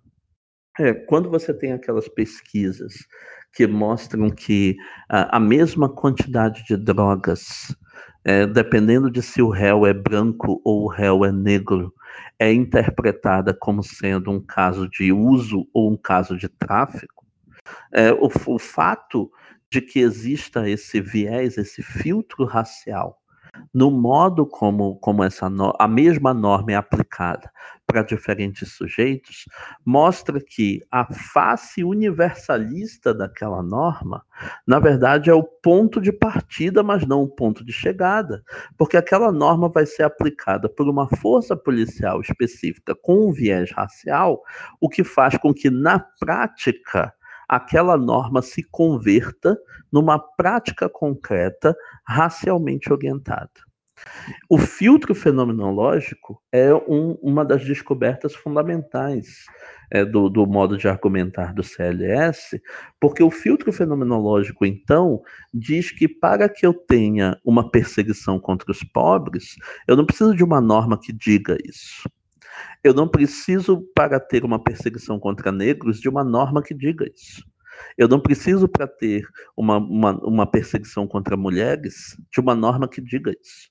Eu posso ter uma norma universalista, que eu sei que vai ser aplicada por uma série de aplicadores que são classistas, racistas, sexistas. E, ao ser aplicado por estes aplicadores, será interpretada e concretizada segundo um filtro é, fenomenológico que dá continuidade às relações de opressão. Então, é essa ideia de que existe um. Professor. É, se o senhor me permite, eu estava lembrando agora o que o senhor estava falando, justamente eu acredito que é o capítulo 3, ou 4, acho que é o capítulo 4 do Soberania e Constituição, do professor Berkovitch, eu acho que ele trata justamente disso, que é que ele fala que o, o liberalismo ele domesticou o poder constituinte e, lógico, não é, não é exatamente, mas tem essa relação. Ele domestica o poder constituinte e nessa pretensão de, de neutralidade ele faz uma análise carregada de ideologia que se pretende neutra, né? Perfeitamente, é isso mesmo. Então, Uh, a, a ideia, neste caso, é de que o, o, a linguagem neutra e universalista das normas esconde uma prática concreta real que já se sabe ser nem neutra nem universalista e que vai ser mais facilmente reproduzida dessa maneira. Veja como mais facilmente reproduzida é inclusive importante, porque se a norma jurídica dissesse que só é para deter como suspeito os indivíduos negros, ela seria explicitamente racista e mais fácil de ser denunciada e combatida. Mas se a norma diz que você pode parar quem tenha conduta suspeita ou periculosidade social, mas deixa essa interpretação por conta de um aplicador que você sabe ter um viés racial discriminatório, então você está dando permissão para uma prática racista sem que a norma, sem que a norma o diga. A prática vai tentar provar no alto de, de, do flagrante delito, ela vai tentar provar naquele relatório feito que, na verdade, os requisitos da norma foram atendidos e que, portanto, o motivo pelo qual o suspeito foi parado ou preso não tem nada a ver com a sua raça, tem a ver com aqueles critérios que foram estabelecidos pela norma.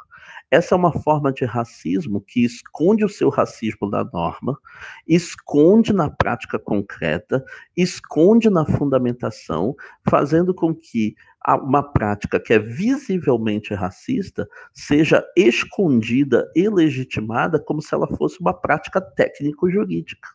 É, então, este, este também é uma parte do, do, do, do segredo da questão sobre direito e política, né?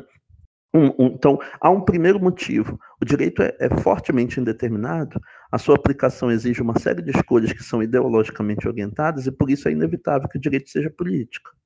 Mas existe agora o segundo motivo, que está centrado nessa ideia do filtro fenomenológico. Né? Uh, é, é, esse segundo motivo é que uh, o modo como o, o, direito ele não aplica a si mesmo, ele é aplicado por aplicadores humanos que têm uma série de uh, vieses e convicções específicos. E a partir desses vieses e convicções é que eles leem o que está escrito na norma e aplicam isto à realidade de tal maneira a reproduzir as práticas com que eles já estão acostumados e a implementar as visões de mundo em que eles acreditam. Isso é o que faz com que também seja inseparável direito política. Porque mesmo que você tivesse uma norma que fosse na sua raiz universal ou neutra, a sua aplicação não seria desta mesma maneira. A sua aplicação seria feita por indivíduos interessados, cujas concepções são fortemente distorcidas e que estão comprometidas com a reprodução do status quo e com uma série de formas de opressão e injustiça que existem agora. Então, esse é um segundo motivo pelo qual o direito é inevitavelmente política. E esse é um motivo extremamente forte para ser levado em consideração. Inclusive para nos dar um tipo de preocupação que nós normalmente não temos, porque nós, enquanto juristas, nós somos treinados para imaginar que se nós reformarmos as normas, as coisas vão melhorar que se nós reformarmos as normas e as normas, em vez de dizerem X, passarem a dizer Y, práticas sociais inteiras vão se transformar do dia para a noite para se ajustar a essas novas normas que nós conseguimos produzir. E não é assim que práticas sociais funcionam. Práticas. Lembrei agora da sua aula sobre a crítica na sua aula sobre o republicanismo institucional, que o republicanismo institucional não se preocupa em transformar a sociedade, mas só em criar instituições para conter o homem. Real, eh, perfeitamente, você viu muito bem o curso. Então, é, o, o, o, valeu a pena todas aquelas vezes que você repetiu a, Exatamente. A, a, assistência a cada, um, a cada um dos vídeos. É perfeitamente isso. Né? E, existe esta característica institucionalista da nossa formação jurídica, em que nós acreditamos que uh, normas regem práticas sociais. E que se as normas mudam, as práticas sociais mudam correspondentemente. Os seres humanos se desprogramam do dia para a noite e passam a se comportar em conformidade com o que agora diz a norma. Porque um certo conjunto de legisladores quer que a sociedade seja diferente, ela se torna diferente. Essa Isso, isto não apenas é uma mentira do ponto de vista sociológico, mas é, é, é muito mais do que uma mentira um erro. É uma mentira extremamente útil. É extremamente útil para que nós olhemos para a norma ao invés de nós olharmos para as práticas sociais concretas em que essas normas são aplicadas ou em que elas são obedecidas. Porque são as práticas sociais concretas que interessam. E se as práticas sociais concretas forem, por exemplo, racistas, como no nosso exemplo, elas vão tentar se perpetuar como racistas, quaisquer que sejam as novas normas implementadas elas vão tentar se perpetuar como racistas, resistindo e encontrando lacunas nas normas para que as mesmas práticas se produzam e se perpetuem ao longo do tempo, porque existe essa tendência de autoconservação daquelas que são as práticas sociais dominantes. Então, uma, uma vez que você sabe disso, então todo, todo direito que seja universalista, todo direito que seja indeterminado, todo direito que seja facialmente neutro, é a ferramenta ideal com que uma prática opressiva pode se manter sem que ela seja visível como tal. É a ferramenta ideal para que a prática opressiva possa vestir a capa da legalidade para que ela se torne invisível aos olhos da sociedade, não possa ser denunciada nem ser, nem ser trazida à tona tudo aquilo que o, o, Black Lives Matter tem trazido à tona no debate uh, norte-americano a respeito de como o aparato policial funciona em relação a brancos e negros, não é uma reclamação a respeito das normas. É uma, uma, uma, reclamação a respeito das práticas. E as normas se modificaram profundamente dos anos 20 para os para, dos anos 20 do século passado para os anos 20 de agora mas as práticas continuam em grande parte exatamente as mesmas. E o a forma como o aparato policial é, interpreta essas normas e os converte em práticas concretas continua sendo orientado por uma série de preconceitos de natureza racial que não são apenas os preconceitos dos policiais, são os preconceitos que estão inseridos na própria prática policial. São os preconceitos. É a trans. De... Ah, professor, outro adendo, desculpa, né? Acho que o senhor fez agora. Eu lembrei claro. do 13 terceira emenda e eu lembrei desse momento que eles falam de uma transição. O senhor disse que nas práticas dos anos 20 realmente existiam leis que faziam essas discriminações, a gente vai fazendo as transformações sociais Correto. até que a lei fica neutra, né? Entre aspas, ela fica entre aspas neutra, mas fica à, à mercê dos, do, do, das práticas sociais. E as práticas sociais contaminadas e aí a gente vai ver uma transição do que aconteceu, por exemplo, do, do das leis Jim Crow e o que a Michelle Alexander, que ela participa do 13ª emenda, né, o New Jim Crow, né, a nova segregação, que inclusive acho que foi traduzido pelo Silvio Almeida. Está traduzido agora, é, é, muito recomendável a leitura. Então a gente vê essa transição de neutralidade, de uma, de uma lei, de uma lei que tinha um lado, depois ela vem para uma lei pretensamente neutra, mas que foi contaminada pelas práticas que não foram transformadas. Perfeitamente, correto. E isso, como você vê nas práticas policiais, isso pode ocorrer em vários outros campos da sociedade. Eu estou me centrando nesse exemplo, mas pegue o, o, exemplo do filtro fenomenológico e aplique num outro contexto. Aplique, por exemplo, no caso de, do, do modo como salários e promoções são distribuídos dentro de uma empresa. Se você tivesse regras que dissesse que de todos os seus uh, funcionários contratados só podem ser promovidos para cargos de chefia aqueles que forem brancos, essa seria uma regra explicitamente racista. Se, no entanto, você tem uma empresa, essa empresa trabalha com vendas. Essas vendas são direcionadas para classe média e para classe alta e você tem uma série de vendedores, brancos e negros, e você estabelece como critério que aqueles que conseguirem é, é, ter o maior número de vendas e produzir relações de clientela que sejam mais duráveis estáveis e, e, e lucrativas para a empresa, esses é que vão ser promovidos. Bom, se isto acontece numa sociedade racista, então, os vendedores brancos têm muito mais contatos sociais prévios do que os vendedores negros, que eles podem aproveitar para fazer melhores vendas. Os vendedores brancos são treinados numa série de práticas comunicativas que já fazem parte de uma determinada classe social específica, que faz com que essa classe os reconheça como sendo um deles e como sendo uma pessoa confiável.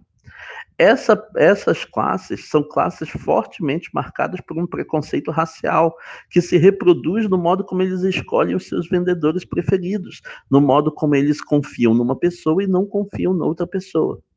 Quando você fizer a tabela do maior número de vendas, a maior probabilidade é que no topo das vendas estejam seus vendedores brancos, que já vieram da classe média, que já foram educados numa linguagem específica, que já estão bem ajustados a uma prática comunicativa específica e, e que são vistos é, por aqueles que são os seus clientes como pessoas muito mais semelhantes a eles e muito mais confiáveis do que seriam de outra forma. E você começa a, a promover aqueles que têm o maior potencial de vendas e você começa a ver que só estão sendo ocupados os cargos de liderança por aqueles que são brancos. E você não tem nenhum critério que seja racialmente declarado como tal. É apenas que o seu critério depende do potencial de vendas, isso depende das escolhas feitas pelos clientes. Os clientes têm um filtro fenomenológico racista. E como eles têm um filtro fenomenológico racista, ao, fazer com que a, a, a, quando a sua regra de promoção faz com que a promoção dependa de um número de vendas, e o número de vendas depende da escolha dos clientes, e a escolha dos clientes está, está ligada a um filtro fenomenológico racista, a sua regra se torna indiretamente racista dentro da prática social em que ela está inserida. É por isso que dentro dos vendedores, pelo seu maior ou menor potencial de venda, porque eles não têm condições iguais de partida. Eles não têm condições simétricas de competição uns com os outros. E é por isso que, num contexto desse tipo, se você quiser de fato promover algum tipo de diversidade racial, você vai conseguir é, muito, muito melhor esse objetivo se você mirar em é, metas específicas com relação ao número de líderes negros que você quer promover, do que se você esperar que esses líderes negros surjam naturalmente de um critério neutro que seja aplicado a todos os seus vendedores e a todos os seus funcionários. Mas essa é a mesma lógica do que eu estava falando a respeito do aparato policial.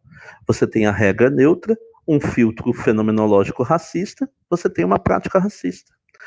Nesse outro caso, é exatamente a mesma coisa, uma regra neutra, um filtro fenomenológico racista e uma prática racista que você obtém no final.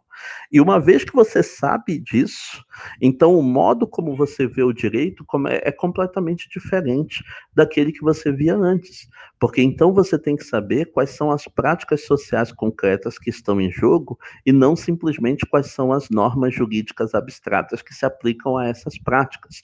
Do contrário, você vai cair na exata cegueira que o universalismo neutro das regras jurídicas está induzindo você a cair.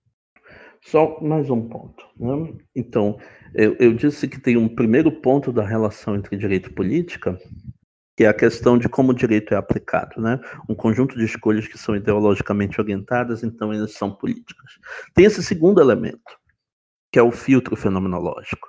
Muitas vezes as regras podem ser facialmente neutras e universalistas, mas os seus aplicadores não são. E se eles, se esses aplicadores as aplicam a partir de um filtro fenomenológico que tem vieses de reprodução do status quo e das opressões existentes, é, essas regras facialmente neutras e universalistas vão servir indiretamente para a reprodução dessas mesmas opressões já existentes. Agora, existe um terceiro motivo, né, pelo qual é inescapável a relação entre direito e política. Esse terceiro motivo é, é bastante interessante. Segundo, segundo o, o CLS, é, o direito, o, o sistema jurídico, o ordenamento jurídico, ele não é formado de regras que sejam todas elas ideologicamente coerentes entre si. O direito não é todo ele conservador, ou todo ele neoliberal, ou todo ele liberal de esquerda, ou todo ele socialista. Ele não é ele, ele não é uma rede integrada coerente de normas, todas elas produzidas segundo o mesmo pano de fundo ideológico e tendendo aos mesmos fins. O direito é uma arena de luta. O direito que nós temos hoje é o resultado de uma série de lutas entre grupos e classes diferentes, entre pontos de vista e ideologias diferentes, cada um deles tendo tido as, as suas respectivas conquistas e vitórias, cujos sinais estão deixados dentro do direito que nós temos hoje. É, nós temos uma Constituição que estabelece tanto os valores da livre iniciativa quanto o valor do trabalho. E um desses dispositivos foi trazido por um dos lados do processo político, e o outro foi trazido pelo outro lado do processo político. E nesse caso, literalmente, né, nós temos o registro das discussões constitucionais a respeito de como os partidos de direita insistiram no valor da livre iniciativa, que era o que impedia qualquer tipo de conciliação entre a Constituição e o socialismo de Estado, e o, o, os partidos de esquerda insistiram no valor do trabalho, que era a, a, o contraponto deste valor da livre iniciativa para permitir a legalidade dos sindicatos, para permitir a ação sindical, para permitir a organização dos trabalhadores, para permitir a proteção é, é, do, do, do, dos trabalhadores na forma da legislação trabalhista previdenciária. Então, nesse caso, você tem literalmente uma arena de luta entre dois, entre dois lados, em que os dois lados deixaram a sua marca na Constituição. A nossa Constituição estabelece que são objetivos é, da, do tipo de educação que nós fornecemos a crianças e jovens, tanto a formação para o mercado de trabalho, quanto a sua formação como indivíduo humano e como cidadão. Esses dois objetivos não são da mesma natureza. Esses dois objetivos pertencem a duas ideologias educacionais claramente diferentes, em grande parte opostas uma à outra, é uma visando a ideia de profissionalização e adaptação ao mercado de trabalho, e a outra visando o desenvolvimento de um potencial humano e político que, que claramente concorrem entre si numa série de questões, concorrem entre si numa série de decisões que precisam ser tomadas em relação à educação. Nós temos uma Constituição que protege a propriedade e declara a função social desta propriedade, com dois eh, conquistas que representam dois lados diferentes do espectro político e que são sinais da luta que esses dois lados empreenderam durante a Constituinte. E eu estou dando exemplos da Constituição, porque os exemplos da Constituição são mais bem conhecidos, nós podemos visualizar com mais facilidade, e nós podemos, inclusive, consultar a, a, historiografia do processo constituinte para ver como foi que essas normas aparentemente contraditórias entraram eh, na Constituição. Mas o direito inteiro é formado por esse tipo de normas. O direito inteiro é formado por precedentes que vão para um lado e precedentes que vão para o outro, regras que parecem contemplar isso e regras que parecem contemplar contemplar aquilo. É, e isso é essencialmente o resultado de que as normas tiveram que ser formadas em processos de negociação, em processos de disputa entre visões e interesses diferentes, que deixaram as suas marcas no direito, embora nós não devamos entender que essas marcas sejam simétricas. Né? Aqueles que têm os interesses dominantes e aqueles que, que estão atuando com a ideologia dominante deixaram muito mais marcas no direito do que os seus adversários, do que os oprimidos por eles. De tal forma que existem normas, sim, que, que podem ser invocadas para a proteção daqueles que são oprimidos, injustiçados ou invisibilizados, mas elas são em muito menor número. Elas dão muito mais trabalho para serem invocadas, muito mais trabalho para serem transformadas numa fundamentação suficiente de uma decisão que possa, de fato, alterar o, o, a situação em que eles se encontram. Mas ele, elas existem, elas estão lá. É, o direito é um arsenal de armas é, que, em que algumas delas, geralmente as mais frágeis e as mais raras, estão lá para a defesa daqueles que são sistematicamente oprimidos pelos interesses dominantes. E a massa principal é formado de uma série de normas que pode contemplar o, interesse dos grupos dominantes de inúmeras maneiras diferentes. Né? Você fazendo o cálculo ou o raciocínio jurídico à luz de uma série de regras diferentes e combinações diferentes das regras, a maioria dessas combinações vai resultar em favor do status quo e em favor dos interesses dominantes. E apenas algumas poucas vão resultar em favor dos, dos oprimidos e daqueles que são injustiçados. É, o, o, de certa maneira, o que o CLS quer formar um fronte de juristas que esteja disposto a encontrar e explorar estas normas, encontrar e explorar essas estratégias de como utilizar as contradições do próprio direito existente em favor daqueles que são mais sistematicamente oprimidos por elas. É, então, é, é, é, é este, este, esta é a missão da agenda política que o CLS tem em relação ao direito. É, de tal maneira que o CLS considera que qualquer aplicação do direito, qualquer uso do direito é sempre político. É só que em 90% das vezes ele é político em favor dos interesses dominantes, e quando ele está em favor dos interesses dominantes, como o esforço argumentativo que ele tem que fazer é muito menor, ele consegue se auto-ocultar enquanto político ele consegue invisibilizar o seu caráter político para assumir uma aparência de raciocínio puramente técnico. É neste sentido que a, a, a faculdade de direito, ao, ao é, é, é, motivar você, ao estimular você a adquirir um raciocínio técnico-jurídico que segue exatamente o padrão e o formato que está é, aconselhado pelos livros de doutrina e pelas principais decisões dos tribunais superiores, ela, na verdade, está for, está formando você para, entre todas as alternativas e estratégias possíveis dentro do direito, escolher aquelas que mais diretamente realizam o interesse dos grupos dominantes, aquelas que mais diretamente mantêm o status quo e reproduz as formas de opressão existentes dentro da sociedade. E não é dizer que o direito todo esteja comprometido com isso. O direito, como eu disse, é uma arena de luta. Ele tem, ele, ele, tem marcas que ficaram nele, tanto do processo que vai para um lado, quanto do processo que vai para o outro, tanto de interesses para um lado, quanto de interesses para o outro. Mas ela não, essa arena de luta não é simetricamente distribuída, porque as normas e sinais em favor dos interesses dominantes são majoritários, e ela não é simetricamente explorada porque os, os profissionais do direito são treinados para reproduzir um raciocínio que eles supõem ser técnico, mas que, na verdade, é o raciocínio mais fácil e mais direto de aplicar as normas que estão em favor daqueles que são os grupos dominantes, para reproduzir o domínio desses grupos de uma forma que seja invisivelmente política. Então, a, a, a, o direito é, para usar aqui uma expressão que é do Peter Gable, é um dos, um, um, uma das figuras também famosas da primeira geração do CLS, é, o direito é a mais perversa das formas de política, porque ele é a política que se esconde enquanto tal, que se disfarça de técnica neutra. Ela é uma escolha política contingente que quer se mostrar como se ela fosse logicamente necessária. Ela é uma escolha política que toma um dos lados e que quer se mostrar como sendo imparcial.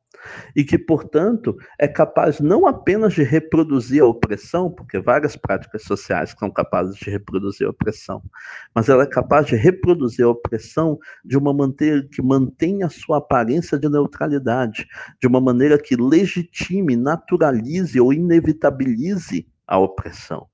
E neste sentido, ela é a forma mais perversa de política.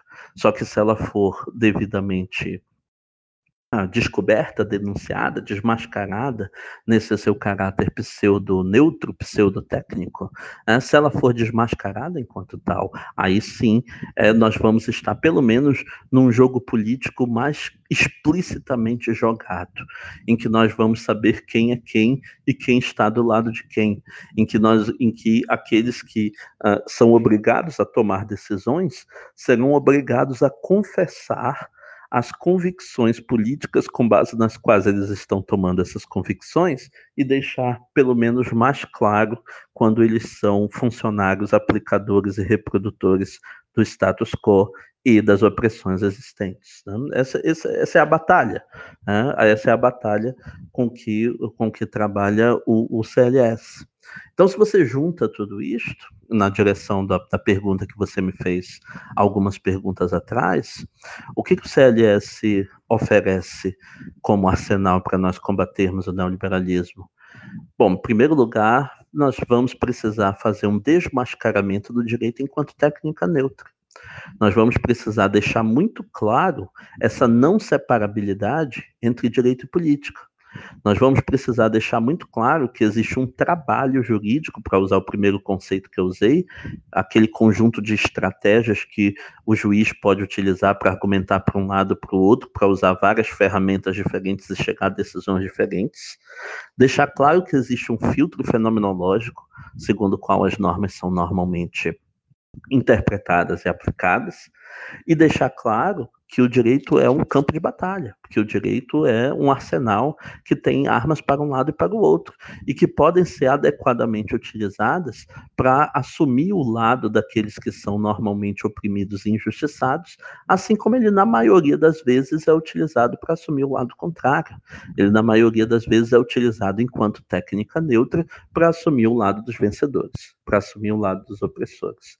Então, na medida que você consiga eh, trazer isso à tona, você é talvez capaz de formar um exército de juristas que veja que nessas transições do capitalismo, nessas transições do neoliberalismo, é do interesse direto da, da, da, estrutura jurídica que várias decisões que o direito vai tomar de implementação dos mecanismos concorrenciais, de empresariamento do Estado, de formação do neo-sujeito, de, de, de, implementação de cada um daqueles aspectos que eu listei antes do neoliberalismo, que uma série de decisões que vão ser tomadas nessa direção não são decisões técnicas, elas. São decisões políticas, porque os próprios juristas que estão tomando essas decisões já naturalizaram estas concepções na sua cabeça.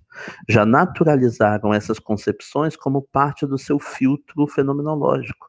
E agora estão aplicando o direito de uma forma que reproduz as exatas tendências do regime neoliberal em que, ela, em que eles estão atuando. Então, é, é, é, na medida que você seja capaz de denunciar isso, desmascarar isso e combater isso com as ferramentas que o direito lhe oferece, você tem algum mecanismo, um pelo menos fronte de resistência a essa onda neoliberal é, geral que costuma dominar o funcionamento do direito. Professor, fazendo uma conexão com o que o senhor falou sobre o direito como, luta, como uma luta, eu lembro de um artigo recente que eu li da Chantal Mouffe, acho que é essa a pronúncia até que o senhor me falou, e ela fala, né, por um modelo agonístico de, de democracia. E ela vai tirar, vai fazer uma crítica à visão rawlsiana e da visão habermasiana, justamente pelo fato deles não incluírem essas eu a inter, o, o elemento subjetivo como um, um, um ponto crucial da, da política. E ela fala que a, a democracia realmente é, na, na visão dela, um modelo de luta.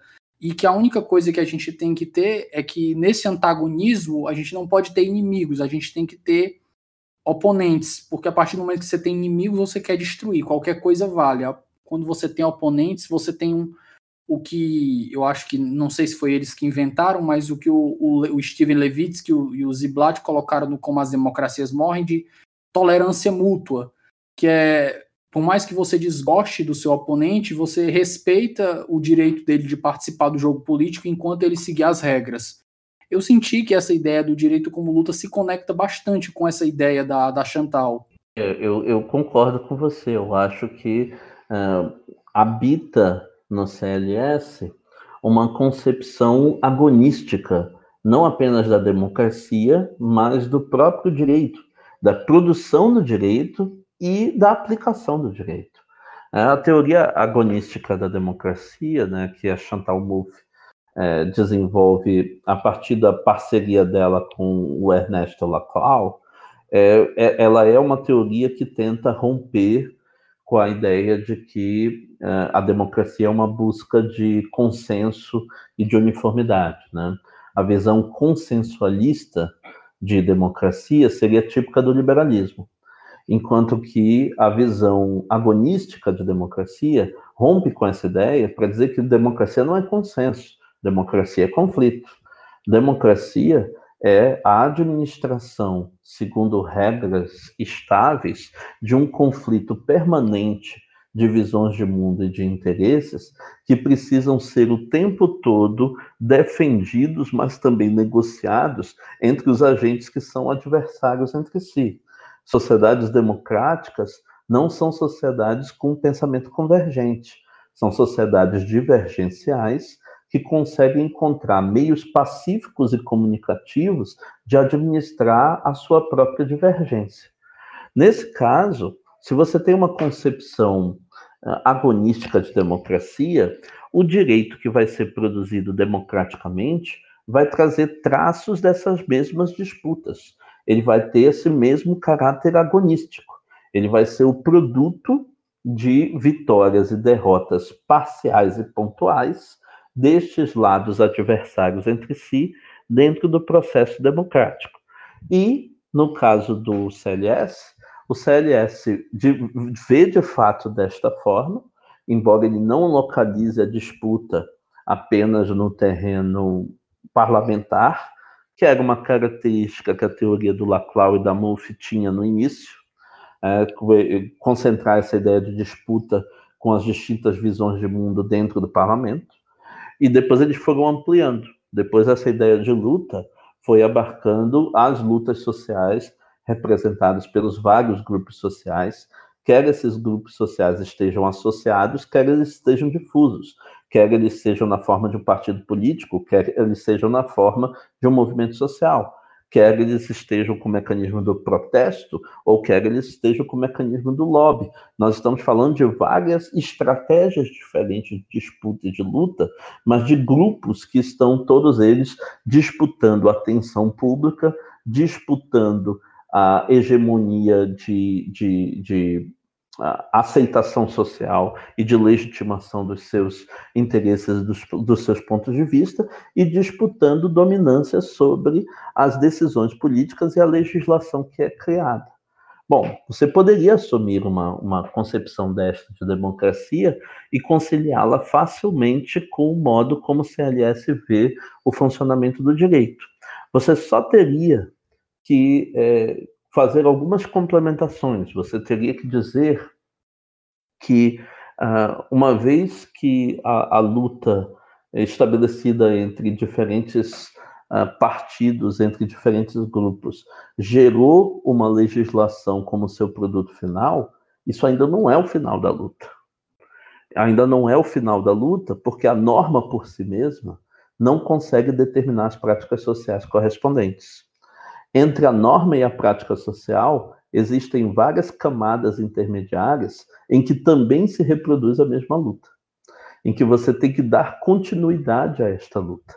E dar continuidade a essa luta, no caso do CLS, significa formar um contingente cada vez maior de juristas que estejam comprometidas com a visão crítica, formar uma rede muito mais forte entre eles, em que eles possam colaborar entre si, trocar informações, convergir estratégias, criar mecanismos de como eles possam solidariamente se apoiar uns aos outros para se tornarem mais fortes no seu processo de reivindicação. Criar uma rede não apenas entre esses juristas, mas esses juristas e os respectivos movimentos sociais que representam os interesses e os pontos de vista daqueles grupos oprimidos que esses juristas estão tentando é, é, reivindicar. E na medida em que esses movimentos sociais criam uma rede entre si, eles vão ter uma capacidade de mobilização, uma capacidade de protesto, uma capacidade de reivindicação, uma capacidade de resistência no judiciário que se torna muito maior.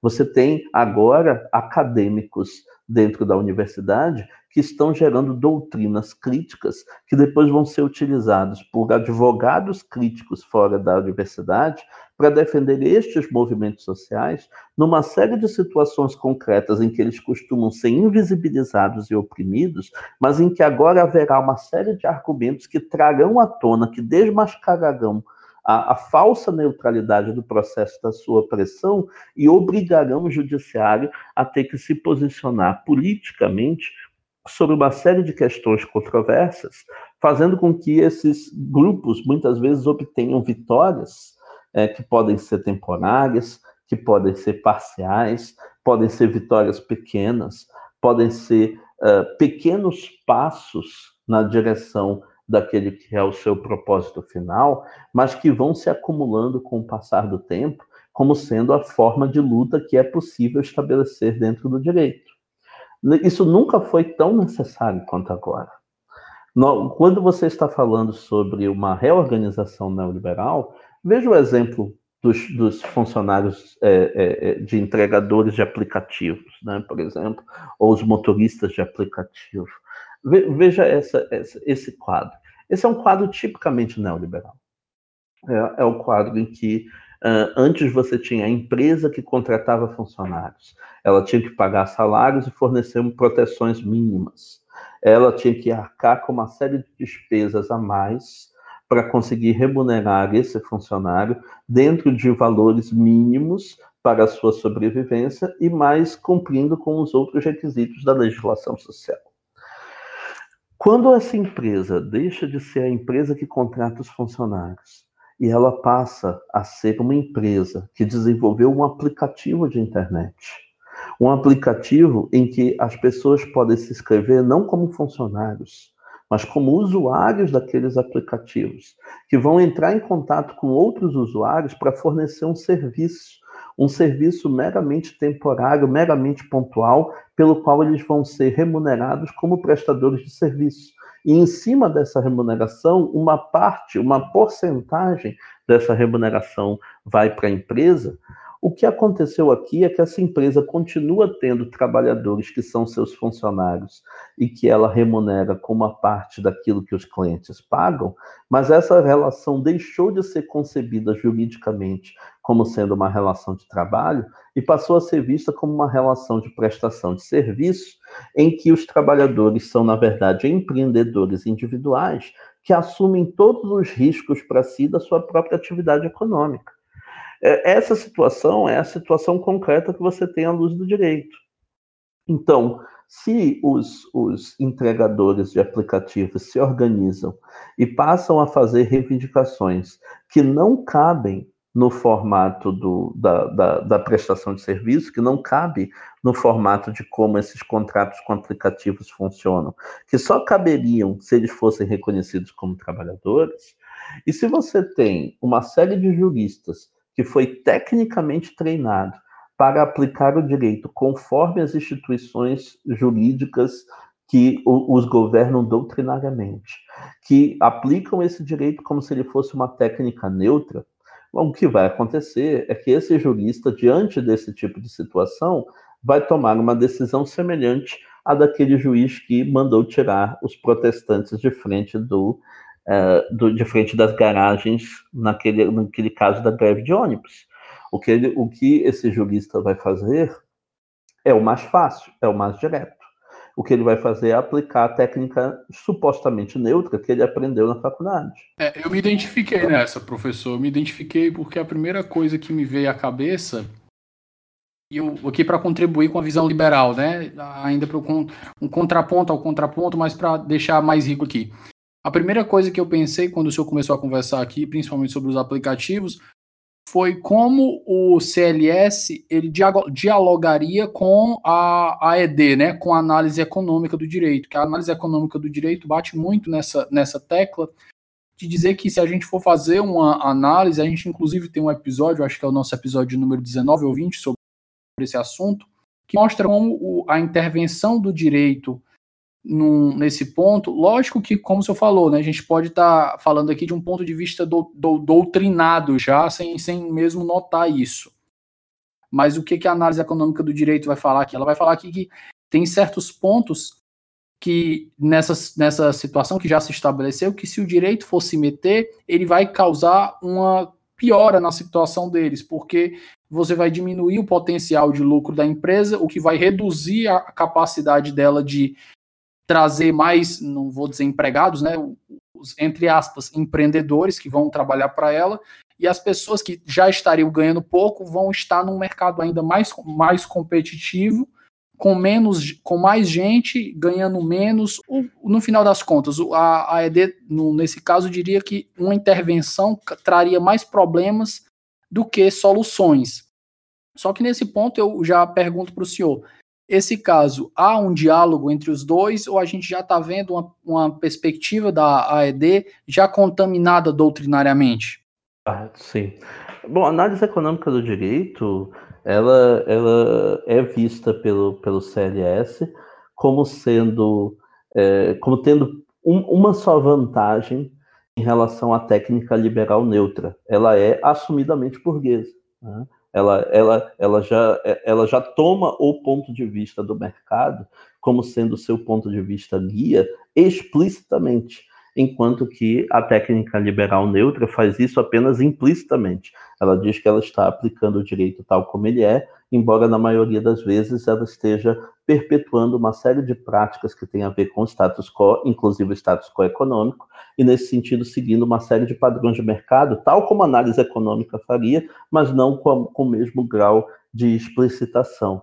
Então, o, o, o, este raciocínio que você é, trouxe à tona, por exemplo, ele, ele, faz parte daqueles mitos da economia liberal, né, que vão, vão se tornando é, crenças generalizadas, que, que basicamente o, o, raciocínio que subjaz a essa ideia é o raciocínio de que a única forma de garantir pleno emprego é a precarização do trabalho. É, de que se você é, tentar proteger os trabalhadores contra a superexploração, vai ser pior para eles porque aí não, não vai ter pleno emprego, não havendo pleno emprego, vai crescer o desemprego, eles vão estar numa situação ainda mais vulnerável do que eles estariam se eles fossem superexplorados. Então, isso faz parecer que só existem duas alternativas: ou superexploração ou desemprego. E essas não são as únicas duas alternativas. É, existem uma, uma série de outras alternativas que estão sendo invisibilizadas quando você fornece um dilema desse tipo. O que aconteceu com as empresas quando as legislações trabalhistas no final do século XIX e no início do século XX foram aprovadas, reduzindo as horas de trabalho, é, colocando um salário mínimo, estabelecendo os turnos com, com intervalos, estabelecendo uh, quem é que podia ocupar quais vagas, tirando crianças, tirando as mulheres daqueles que, que eram os, os, os serviços excessivamente pesados, fazendo com que houvesse proteção contra periculosidade, contra envenenamento, contra más condições de trabalho. O que aconteceu não foi que as empresas quebraram, não foi que o capitalismo acabou, o que aconteceu com essas empresas quando esse processo aconteceu é o que acontece sempre quando existem as mudanças jurídicas que são implementadas como exigências sobre as empresas. Elas tiveram que se adaptar. Elas tiveram que se adaptar e criar novos mecanismos de onde tirar o seu lucro é que a forma mais fácil de você obter esse lucro numa situação de crise de recessão global como aquela que nós temos hoje, a forma mais fácil de você aumentar a sua taxa de lucro dentro do, do, do, do, da sua organização empresarial é pagar menos aos seus funcionários, é ter menos despesas com esses funcionários. É, se você pudesse demitir todos os seus trabalhadores e contratar todos eles como prestadores de serviços não devendo a eles nada em termos de proteção trabalhista, você diminuiria imensamente aquelas que são as suas despesas, e essa precarização da situação do trabalho deles permitiria que você talvez contratasse mais funcionários. Mas a conclusão falsa tirada aí é a conclusão de que então, se nós quisermos ter pleno emprego, nós vamos ter que arcar com a precarização do trabalho, porque isso não é verdade. Nós podemos criar uma série de proteções trabalhistas que sejam, é, que sejam absolutamente eficazes, e aí já vai para além do, do CLS, né? nós já estamos falando de estratégias anticapitalistas gerais que possam ser adotadas internacionalmente, mas essas estratégias precisam, é, elas precisam de uma união global daqueles que são os representantes dos interesses dos trabalhadores, porque contra um processo em que o capitalismo é global, a resistência ao capitalismo tem que ser também. Se você fizer proteções trabalhistas num país, enquanto o outro tem plena precarização, as empresas vão todas se deslocar para o segundo. Mas se todos os países tiverem legislações mínimas de proteção em relação aos seus trabalhadores, e isso for assegurado por uma série de lutas sociais bem organizadas, não vai haver outra alternativa para o empreendimento capitalista que não tem que se adaptar, que não vai ser da precarização do trabalho que ele vai extrair a sua nova fonte de lucro e ele vai ter que buscar alguma outra. Ele vai ter que buscar inovação, ele vai ter que aumentar a produtividade, ele vai ter que buscar novos mercados consumidores. Existem N outras alternativas de como buscar o lucro que essa, de que essa empresa precisa. A precarização do trabalho é só a mais fácil de todas, porque incide sobre aquele que é o lado mais vulnerável possível, aquele que é o lado que precisa do emprego, quer ele seja precarizado ou não, porque não ter emprego significa não ter renda e não ter o que comer e, portanto, ele está fragilizado na proteção da sua própria vida e da vida da sua família. Então, raciocinar em termos desse tipo de dilema, raciocinar em termos de que é ou precarização ou desemprego, é exatamente uma das estratégias principais do neoliberalismo. É, uma das estratégias principais do neoliberalismo é diminuir a nossa imaginação institucional, é diminuir o nosso imaginário, é fazer com que nós aceitemos que as alternativas que interessam ao mercado são as únicas alternativas possíveis. E que sair dessas alternativas é loucura, é irracionalidade, é o caos, é, o, é, é a destruição total do mundo. Mas, na verdade, o que causa a destruição total do mundo é a própria lógica de mercado. É esta lógica de mercado que está levando ao esgotamento dos recursos naturais, é ela que está levando às mudanças climáticas, é ela que está levando a um, a um desemprego em série e a um subemprego em massa no mundo inteiro, é ela que está colocando de novo o mapa da fome dentro do mundo, é esta lógica de mercado que está produzindo a destruição do mundo e não a sua contraposição. É exatamente a falta de contraposição a ela que nos ameaça enquanto enquanto humanidade, enquanto possibilidade de sobrevivência num mundo que seja decente o suficiente em que nós possamos viver. Se nós não tivermos a valorização mínima das condições de trabalho e de sobrevivência dos indivíduos que compõem as nossas populações, se a vida ou a morte deles depender de leis de oferta e demanda e nada mais, e se, e se eles passarem fome, tanto faz, e se eles forem desempregados, tanto faz, se for este o mundo que nós estivermos defendendo, é este se for esta a, a promessa que vem junto com este tipo de, de, racionalidade capitalista, eu não vejo por que nós teríamos motivo para abraçar essa possibilidade.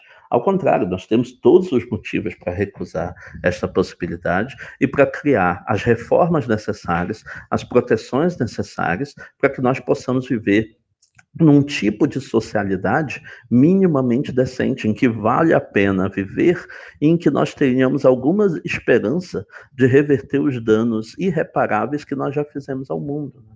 Alguma esperança de que a gente vá ter, pelo menos, é, é, a reversão do que ainda é reversível daqueles que foram os danos que nós produzimos às nossas próprias condições de vida no mundo. Professor, eu acho que nós encerramos aqui. Vamos ter um episódio aqui que vai ter gente demorando uma semana, fracionando ele uma semana para poder ouvir tudo. Vamos para o nosso bloco final aqui fazer algumas indicações de leitura para quem quiser entrar, começar ou se aprofundar nesse assunto. Eu acho que muita gente vai usar isso daqui como fonte acadêmica, porque ficou algo com uma densidade, eu acho que uma densidade excelente para quem quiser uma, uma boa aula sobre o assunto. Então, eu peço aí o pontapé inicial sobre suas indicações, vídeos, aulas, livros, artigos sobre o assunto, professor. Bom, a maior parte da produção do CLS está em inglês. Esse é um dos motivos pelos quais o projeto que eu tenho na, na, na, FND da UFRJ, né, a Faculdade Nacional de Direito, da UFRJ, junto com os professores é, Felipe Oliveira de Almeida e a professora Júlia Ávila Franzoni, Esse projeto que nós temos dos estudos jurídicos críticos tem como uma das suas metas produzir traduções. Traduções dos artigos-chave que foram fundadores do movimento dentro do CLS nas suas distintas gerações. Já temos uma primeira leva de artigos que estão sendo traduzidos e nós pretendemos fazer a revisão e fazer a publicação com vista ao ano que vem. Além disso, nós temos um projeto agora em andamento com a revista da UERJ, com a Direito e Praxis, em que nós temos um dossiê sobre estudos jurídicos críticos que recebeu artigos do Brasil inteiro e está fazendo o processo de seleção e de supervisão da produção desses artigos, com vista à publicação desse dossiê também em 2021. Então, em 2021, pela revista Direito e Praxis, vai sair um dossiê da, consagrado aos estudos jurídicos críticos, que é coordenado por mim, pela professora Júlia, pelo professor Felipe. Um artigo do Felipe precisa ser uh, citado aqui como sendo uma das, uma das melhores formas com que obter um primeiro contato com os estudos jurídicos críticos. Uh, o, o, o, Felipe tem publicado na própria revista Direito e Praxis um artigo chamado O Neoliberalismo e a Crise dos Critical Legal Studies. É um artigo que foi publicado em 2018 e que é do professor Felipe Oliveira de Almeida e que é uma das introduções que eu recomendo é, na sua leitura e para fins de citação aos estudos jurídicos críticos. Além disso, nós fizemos, eu, Júlia e Felipe, um curso que foi organizado por, por um grupo que eu lidero na, é, em, em, Belém do Pará, que é o, o Pura Teoria do Direito. O Pura Teoria do Direito organizou um curso de introdução aos estudos jurídicos críticos, que teve ao todo quatro aulas. Uma aula ministrada por nós três, eu, Júlia e Felipe, e mais uma aula para cada um em seguida. A primeira aula foi de introdução geral aos estudos jurídicos críticos. A segunda aula foi sobre uh, uh, a contestação do paradigma liberal dentro dos estudos jurídicos críticos foi ministrada pela professora Júlia Franzoni. A terceira aula foi sobre a visão de interpretação e aplicação do direito nos estudos jurídicos críticos e foi ministrado por mim. E a quarta aula foi sobre a visão do ensino jurídico e foi ministrada pelo professor Felipe. Todas essas aulas estão disponíveis no, no YouTube.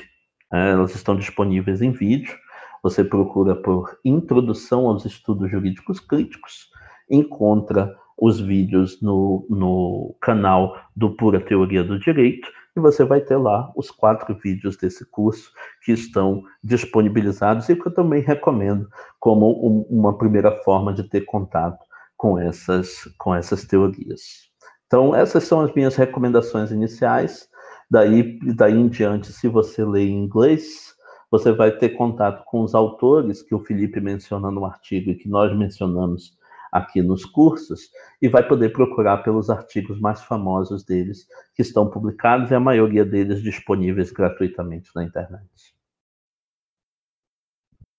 Excelente, professor. Eu gostaria de agradecer o senhor aqui imensamente por essa participação. Vai ser o nosso episódio recorde de, de duração. Nós beiramos aqui no, as três horas de conversa. Eu espero que valha a pena, eu espero que valha a pena para quem ouvir. Né?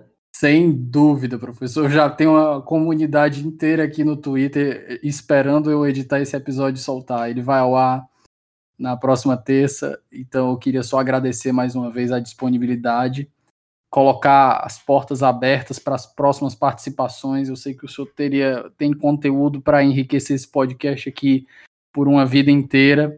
Então ficam aqui as portas abertas para quando o senhor quiser voltar a participar aqui, conversar sobre outro, outro assunto do seu interesse e só esse agradecimento mais uma vez, professor. Não, eu, eu, agradeço também pela oportunidade, agradeço pelo tratamento que foi dispensado a mim durante a gravação. Eu me senti muito à vontade dentro da gravação. Tenho todo, toda a intenção de retornar para uma, uma segunda, para uma terceira oportunidade, conforme a gente vá combinando dentro do calendário do possível, é, e conforme a gente vai encontrando os novos pontos de interesse que possam é, satisfazer a curiosidade do seu público ouvinte. Eu espero que, como eu disse, vale a pena né, fazer a, a audição desse episódio até o final e que, e que mesmo para aqueles que não concordem com a visão dos estudos jurídicos críticos, pelo menos os argumentos e exemplos trazidos soem suficientemente provocativos para merecerem atenção e alguma refutação